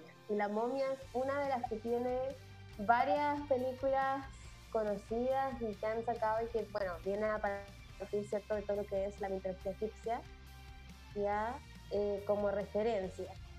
También tenemos, conversando ¿cierto? con mis amigos, el tío Diego y Eduardo, hablábamos también de los monstruos clásicos que también, o los monstruos ya más recientes como el que aparece en la forma del agua. No recuerdo específicamente qué tipo de monstruo es, pero eh, aparecen también monstruos más modernos, ¿ya? Pero en general... el de, el de la, la, la, forma del agua es muy parecido a uno de los monstruos salidos como en los años 50, 60, que era el de el monstruo de la laguna. Exacto. Que, que, que, de hecho yo creo que la forma del agua es como la representación romántica moderna de, de esa película. Un crepúsculo bien hecho. y lo otro importante que creo que también está obviamente en la retina de todos los que estamos aquí es lo que los monstruos que aparecían por ejemplo en Scooby-Doo ya porque básicamente Scooby-Doo se basaba en monstruos y de repente hacían alusión a monstruos clásicos como por ejemplo hombres lobo que ya también lo tocó el Eduardo momias eh, y monstruos en general los monstruos obviamente han acompañado como la literatura el cine la televisión. Yo desconozco los monstruos como más clásicos como en los mangas. No sé si ustedes tendrán alguna referencia a ellos. No sé si podrían como colaborar con eso. Pero en general... ¿Ah? Es interesante eso, o sea, manga específico así como a tal nivel de clásicos no, no hay tan, tan así casi como que hagan a un Frankenstein kawaii, ¿cachai? Pero sí hacen siempre alusión a este tipo de monstruos en estilo de hacen referencias como de zombies o hacen referencias más cómicas al respecto. Como que por lo general siempre se toma, por ejemplo, los vampiros y los hombres lobos siempre han estado como ahí presentes. Las brujas igual. Pero las, brujas, las brujas no las representan tan, tan feas como las hacen en las historias clásicas. Son bien pocas las que se representan así como, oh, ella es fea, sino que de hecho hasta la bruja más mala tiene el medio cuerpazo, ¿cachai? Porque, because manga, pues, no hay mucho que hacer también, por ejemplo, mucha de esta literatura clásica en general o de estos monstruos clásicos aparecen muchos dibujos animados de repente cuando hay eh, rememoración, no sé, por el día de Halloween aparecen, no sé, en Charlie Brown podemos ver algunos monstruos eh, en dibujos animados como, bueno, nombraba recién Scooby-Doo, de repente en Los Simpsons cuando han hecho especiales siempre hay como una alusión a, a monstruos clásicos. Las brujas de Harry Potter eran eh, Eso obviamente fue cercano, claro. Mira, Lucía nos dice Hotel Transilvania. Ahí también hay una representación distinta de los monstruos. Sí, de hecho hay una como humanización de los monstruos ahí, como por ejemplo el, el principal del, Hotel Transilvania es como el conde Drácula y él tiene como una familia, su hija y hay como obviamente, eh, de hecho los monstruos como que los, los los comparan o en esas películas como con los humanos y los humanos son más destructivos que los mismos monstruos. Claro. Entonces ahí como que da la, da la pregunta de que quién es el verdadero monstruo, los que están representados o el humano. Y ahí volvemos de nuevamente como a cómo ponemos nosotros en peligro el mundo también. De hecho, cuando aparece Van Helsing en Hotel Transilvania se ve un poco esa, esa como oscuridad de la humanidad, porque es como que al final el tipo retuvo tanto odio hacia Drácula por una cosa que Drácula ni siquiera se acuerda, entonces como que también ahí está un poco el resentimiento. Exacto. Y, está muy relacionado también como en Scooby-Doo, tomándote un poco el, ejemplo. Eh, si te das cuenta, todos eran humanos eh, disfrazados de algo. Entonces al final no es que el espectro haya sido el malo, sino que en realidad eran los humanos. Exacto, como que hay un como un canon, no sé si un canon, pero como una personificación de los de los personajes de monstruos que hace que en el fondo tú te cuestiones si en verdad son monstruos o es el humano que se convierte en un monstruo.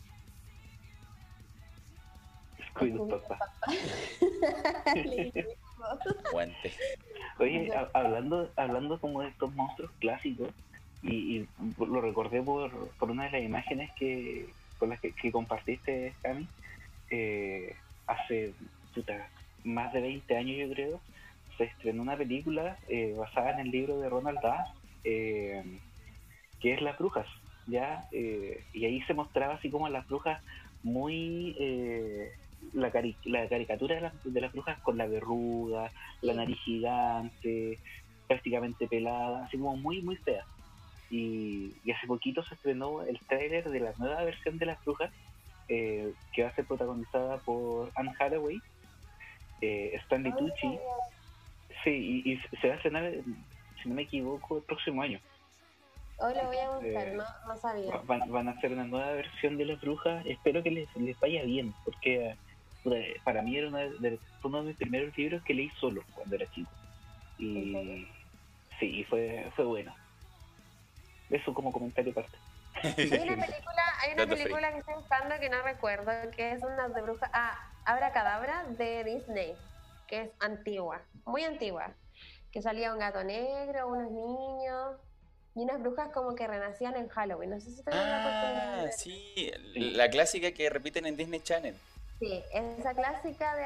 Esa fue como la primera película. Yo me acuerdo que a mí me daba miedo. Yo tengo esto sí recuerdo, así como que me daba miedo ver esa película por las brujas, como la personificación. Sobre todo la de la principal, que era como la más mala, entre comillas, porque obviamente no es lo peor de una bruja que uno se podría esperar. Pero me acuerdo que siendo pequeña eso como que me, me espantaba un poco. Y era netamente por esto, este canon también de bruja mala, como eh, de que convierte los niños en, en animales, que... Y es todo un paradigma en el fondo de lo que es la bruja en general, porque si bien eh, nacen de hace muchos años, es como lo, lo que yo tengo entendido, desconozco, yo me imagino que ustedes tienen más antecedentes, lo sé, de las brujas que eran en el fondo personas normales que de repente desarrollaban a veces actividad y, y las colgaban o las quemaban, si no me equivoco, Sí. Las quemaban. las quemaban. Es que por- Entonces, igual también es es como que ahí tiene, igual nacen, tienen como su mitología, también un poco las brujas, por el Sí, tema de que están, bueno, están las, obviamente, como dice, como dice Dunlop en YouTube, está el tema de algunas brujas que son, pueden mostrar sus rituales, están las, con las brujas un poco más oscuras, que quizás no tienen la hacen representación clásica, claro. También, Las que vemos en el diario, ¿has visto las del diario? Si quieres amarrar a alguien, Claro, también, pero por ejemplo, están, bueno, en, e- en ese entonces en el os- oscurantismo se culpaba a las mujeres por tener conocimiento de alquimia, que si mal no recuerdo, en ese tiempo la alquimia, si bien tiene bases similares a un poco lo que es la magia, la alquimia ya se basa un poco más en la ciencia. Entonces una mujer ilustrada en la ciencia, En el intercambio equivalente. Claro. Ah, entonces, eso fue una referencia bien notable, pero entendí esa referencia. Entonces... estamos, en, estamos- estamos en un contexto muy para dar esa referencia. Sí, de hecho. Entonces, al fin y al cabo, como que tiene su... El oscurantismo lo tomaban como una mujer empoderada respecto a sus conocimientos, era, era sí o sí una bruja. Me habían quemado por bruja. Esas fueron como las primeras científicas. Exacto, de hecho. No, a mí me hubiesen quemado por brujas. Mira, Lucía nos dice La peor bruja, una serie de Netflix. La verdad es que sí, también es una serie que toma una perspectiva interesante y muy similar a Harry Potter de, de lo que son las brujas. Sí. Es un chiste, la verdad. ¿Cómo se llama? La Sabrina, que hubo ahora un remake hace el año pasado, el antepasado. Sí, eso, eso también es interesante porque el remake, el oscuro. remake, sí, el remake trata un poco más de oscurantismo que otras cosas, como un poco más diabólico. A pesar de que igual es un chiste, sigue siendo comercial, pero aún así. Yo amaba esa Sabrina en todo caso. Pero ¿no? es la Igual es, es cuático, solamente el, el, el concepto de bruja viene como cargado de, de un, de, un, de, un- de una conceptualización negativa. Porque puta, poní el concepto bruja y poní el concepto hechicera y, oh, una hechicera es como, oh, Es lo mejor, una buena, es como buena. Sí, Una bruja es como, ah, está bueno lo que hace magia. es mala, es mala, hace magia negra. Hechicera, Es magia claro. blanca. De hecho, es interesante porque los juegos, como lo plantea el Diego, se plante- eh, los ponen de esa, de esa forma, po. de que las hechiceras, de hecho, no son... Brujería se relaciona más con la demonología, mientras que las hechiceras se relacionan más un poco con los elementos. Entonces es bastante interesante eso también. Mira, Como ahí que Lucía. Aranda nos habla de la bruja de la nueva película de Mulan. Personalmente no la he visto. Sé que hay, sé que hay una Yo la bruja en Mulan. Yo puedo decirlo, yo la vi. Hay una bruja en Mulan Sí, que sí, también obviamente no estaba en los planes de las personas que vimos Mulan antigua, pero sí le da una connotación y claro, también es una bruja mala. Pero es una bruja mala que se hace mal por, por situaciones como de la vida que la llevan Claro. como al lado de la fuerza. Pero originalmente, originalmente debe haber sido buena. Si mal no recuerdo también, bueno, la verdad es que yo no la he visto, pero sí he visto estos videos de análisis de, de Mulan. Creo que Mulan igual tenía como cierta tendencia también un poco a la magia en esa, en esa película. Y como que la bruja igual quería que, que Mulan, sí, como que Mulan Claro, se fuera que- a su lado. que pude como extraer de la película es como que Mulan tiene una capacidad distinta. De hecho, tiene como mucho más desarrollado como una percepción, un lado Mm. guerrero diferente, como mucho más empoderada dentro de Chulul, como de por qué yo no puedo hacer algo que hacen los hombres. Yo me imaginaba eso cuando ella, por ejemplo, quería saltar, ¿cachai? No la dejaban, tenía que ir a casarse. Entonces, Claro. como en el fondo es como eso. Entonces, la bruja yo creo que viene a, viene a ser como una tentación para Mulan, como para El camino fácil. a esto, pues. Claro, como a, a vente conmigo, yo te llevo como al lado oscuro de la fuerza, ¿cachai? Pero obviamente Mulan, como toda película de Disney, ella le dice no al lado oscuro de la fuerza y trata de salvar a la bruja. Entre Y comillas, lo logra. una serie de cosas, claro, la logra y obviamente la bruja muere, pero lo siento. Ah.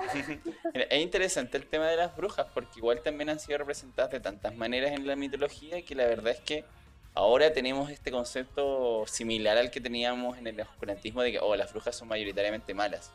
Pero también hay muchas son brujas que se les dice brujas, pero son magas eh, básicamente de- de- elementales, o sea, de la, de la naturaleza. Las Wiccan, por ejemplo.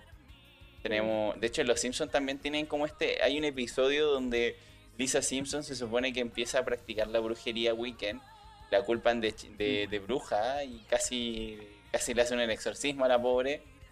Y en verdad la- las Wiccan eran re buena persona, entonces también es otra, es otra perspectiva. Ahí Dunlap hace referencia al Tetué, que obviamente quienes conocemos un poco de lo que es como la cultura, no, como el mito y leyenda, Mitología. ¿no? Mitología. Sí, mitología, es mitología chilena. Viene a ser como un pájaro con cabeza de brujo, que era como que cuando andaban haciendo cositas malas, se veían como los brujos. De hecho, yo me acuerdo que en mi viaje al sur, cuando fui para la, para la carretera austral, ¿Viste en tu E en- no, sí, sí, no. Ah, en Arnopirén, en Arnopirén, en la plaza de armas de Arnopirén, la carretera austral, habían como imágenes de madera como esculturas. Y habían como representaciones de, de tu época, así como de un pájaro con cabeza de persona. O sea, algo que en el fondo es como parte de la identidad también del sur. Claro, y que igual esa transformación es propia en algunos hechiceros. De hecho, la, la parte de la hechicería se relacionaba un poco con el tema de que se podían transformar en animales. Como lo que. Como la bueno, McGonagall. claro, de hecho, como que lo que sale en Howl, el castillo ambulante también. Ah, sí. Entonces, el, el hechicero de esa película se transforma también en una especie de cuervo, cosa rara. Entonces, Cuervo helado. Ana claro, es como lo más. Si quieres ver una representación de anime del tuete, es como lo más cercano.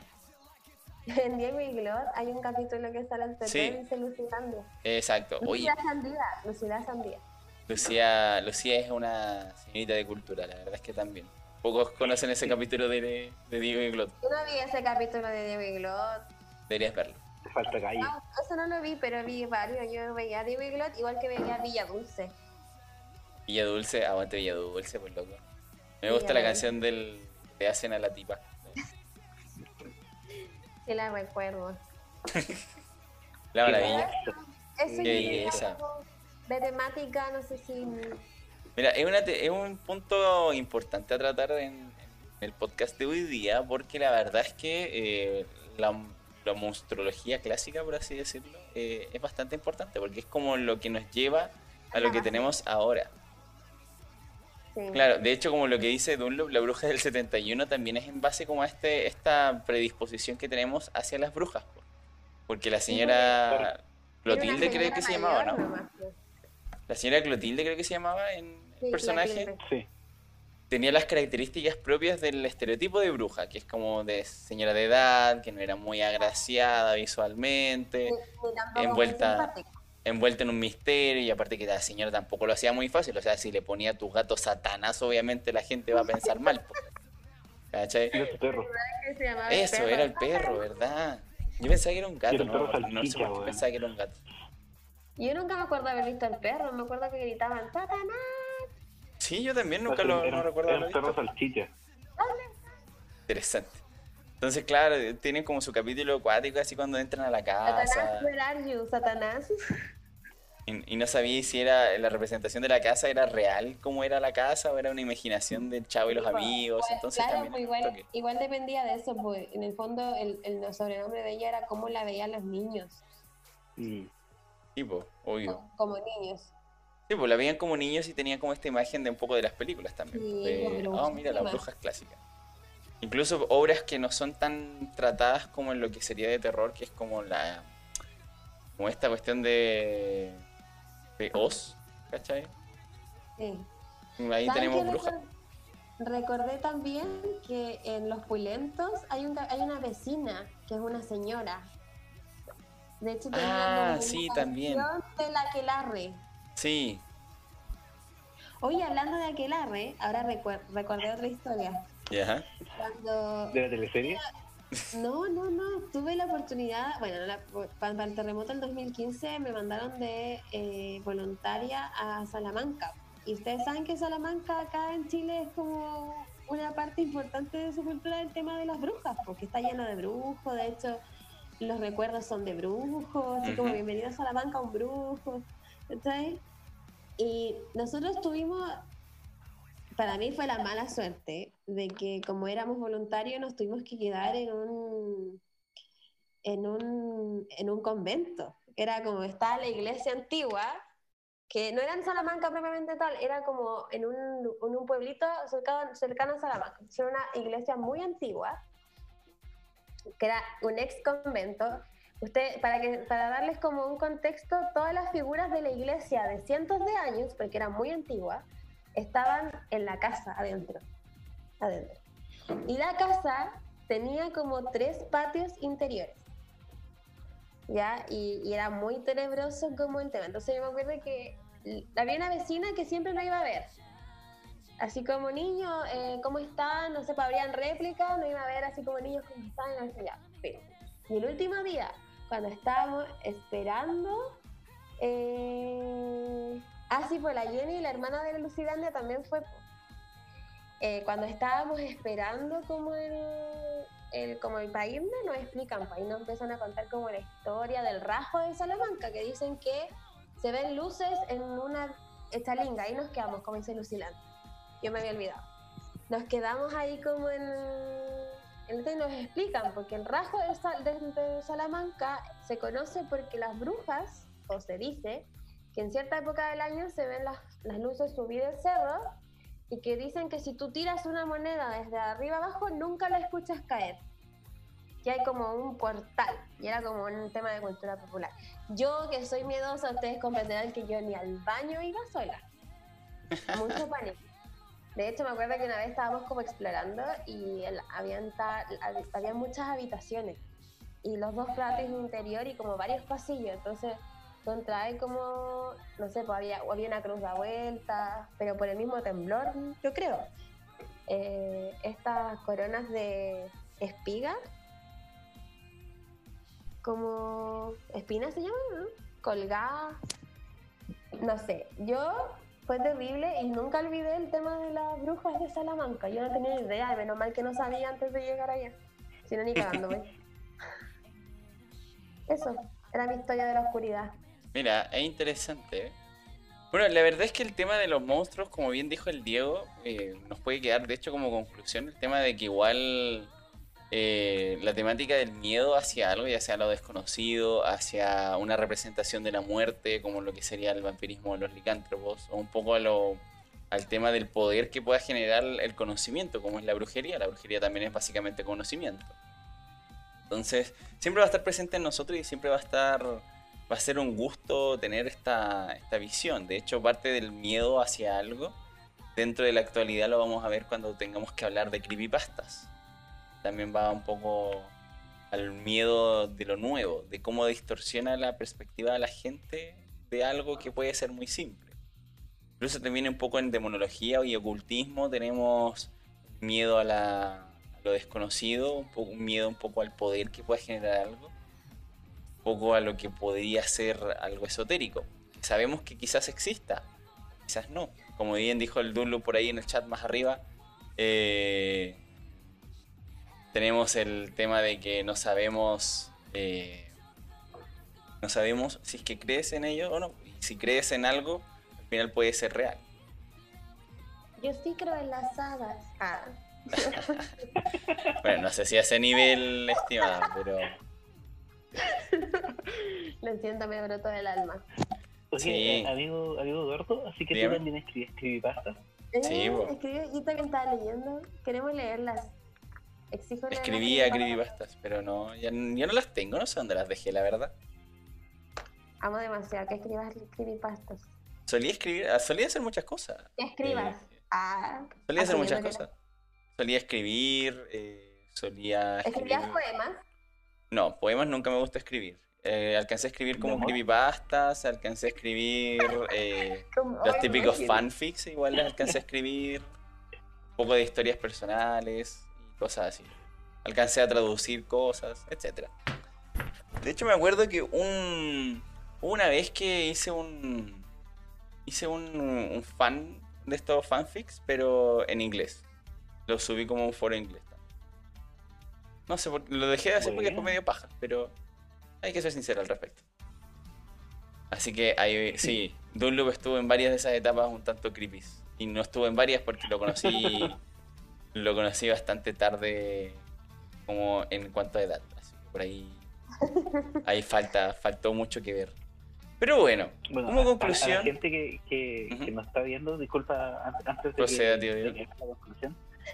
eh, como dentro de los próximos capítulos vamos a estar hablando de temas de creepypasta, ocultismo, cosas así.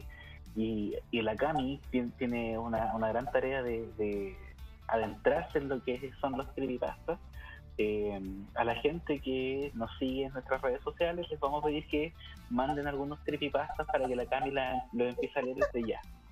sí, yo creo que Dunlop ahí podría ir actualizándolo. Mándenme creepypasta, pero mándenlos al, al- Vamos a dejar, un, yo creo que una, una foto o algo en, en Instagram para que lo escriban ahí y yo pueda buscarlo porque después los pierdo. Me parece. Yo creo que ahí, bueno. Pueden seguirnos a nuestro, nuestro querido Instagram, que es el arroba el rincón tacón. Y ahí le mandan las recomendaciones a la regia cuando haga esta historia. ¿Ya? También, bueno, antes que se me olvide, y bueno, también un poco ya, como ya dije la conclusión, eh, no se olviden también que nosotros traemos este programa gracias a nuestra querida amiga de Castillo Games. ¿Ya? Tiene bastante juegos de mesa y si no los tiene, ustedes le voy a hablar y ella se los trae. Tienen envíos a muchas cosas. El Instagram es castillo.game y lo pueden obviamente seguir. Puesto. También, te- bueno, las redes sociales de nosotros siempre están a la vista, pero si no, también pueden preguntarlo directamente a nuestro Instagram del, del programa en sí mismo. Queden atentos porque se vienen bastantes cosas nuevas en ese sentido. Y bueno, la verdad es que ahí vamos a ir viendo cómo van funcionando. Un gusto como siempre estar con ustedes y siempre se nos extiende el programa, ya no es una hora, al principio era una hora, todavía recuerdo cuando empezamos esta cuestión y era una hora así como justa. Y ahora la verdad es que ahora yo lo corté, pero, pero siempre terminamos extendiéndonos como dos horas. Así Sí. que, Es que tenemos mucho que decir, muy poco tiempo, hay que ampliarlo. obvio.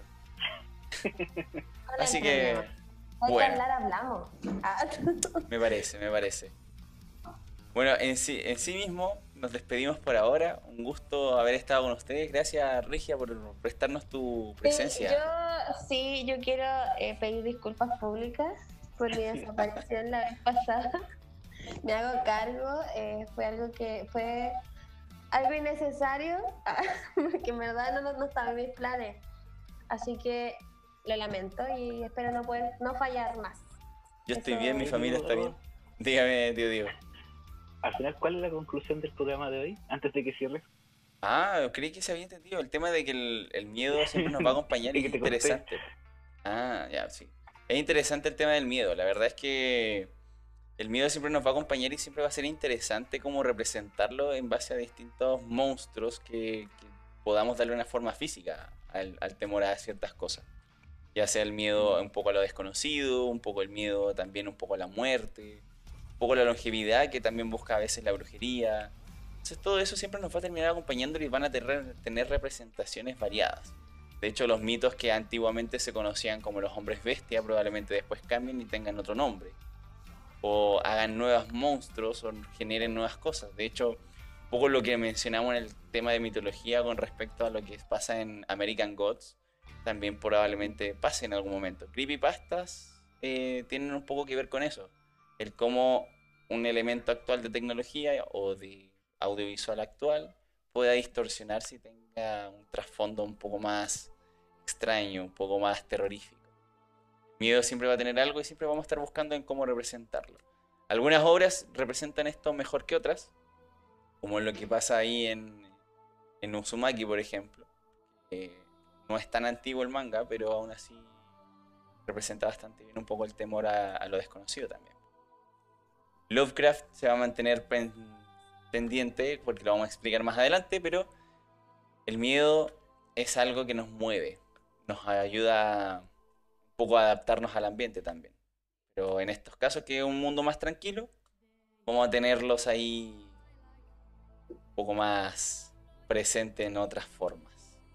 Eso creo que es la conclusión del día, tío Diego. La verdad es que octubre nos ayuda mucho a repensar estas cosas, la verdad. Por ejemplo, en el tema del, de los monstruos, un poco la próxima semana que vamos a hablar de ocultismo, creepypastas y el horror cósmico, todos son un conjunto un poco de, esta perspectiva. Distintas aristas, sí lo son, pero ahí vamos a ir viéndolo, programa a programa. Recuerden seguirnos a nosotros en nuestras redes sociales. Un gusto, querida Camila, querido Diego, como siempre. Un gusto, un gusto para mí.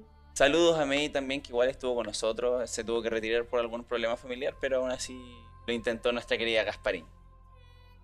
Y bueno, Dunloop, por favor, en vez de darle darle tareas que busque la regia, mejor recomienda. Déjeme dar las, sí, déjeme dar las tareas aquí. Vamos a poner algo así como ¿qué recomiendas en, en Instagram. Y ahí yo me voy a seleccionar algunas, las que más se repitan para... Para tener su tarea, exacto. Yo me estoy preparando para el último capítulo de este mes, así que estoy leyendo ahí.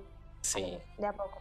Sí, la cultura Lovecraftiana va, a ser un tema pesado. Eh, tiene varias aristas. Yo no, yo no sé nada, sinceramente.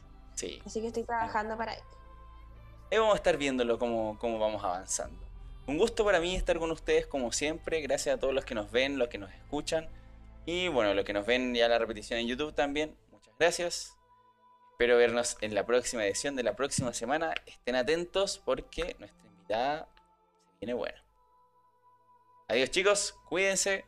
Los voy a dejar como siempre una raid porque la verdad es que así fomentamos un poco la, coalición entre gente de, esta plataforma tan querida que es Twitch. Les voy a dejar hoy día con una raid hacia una chica que hace arte, que en este momento, bueno, no sé si está dibujando en este momento, pero su canal es bastante interesante. Nos vamos a ir en unos 10 segundos. Un gusto chicos. Gracias por siempre como, por estar con nosotros. Cuídense. Y recuerden. Y recuerden. Cero Tacones ahora es popular. Adiós, chicos. Chao. Chao. Nos fuimos, todavía no nos vamos.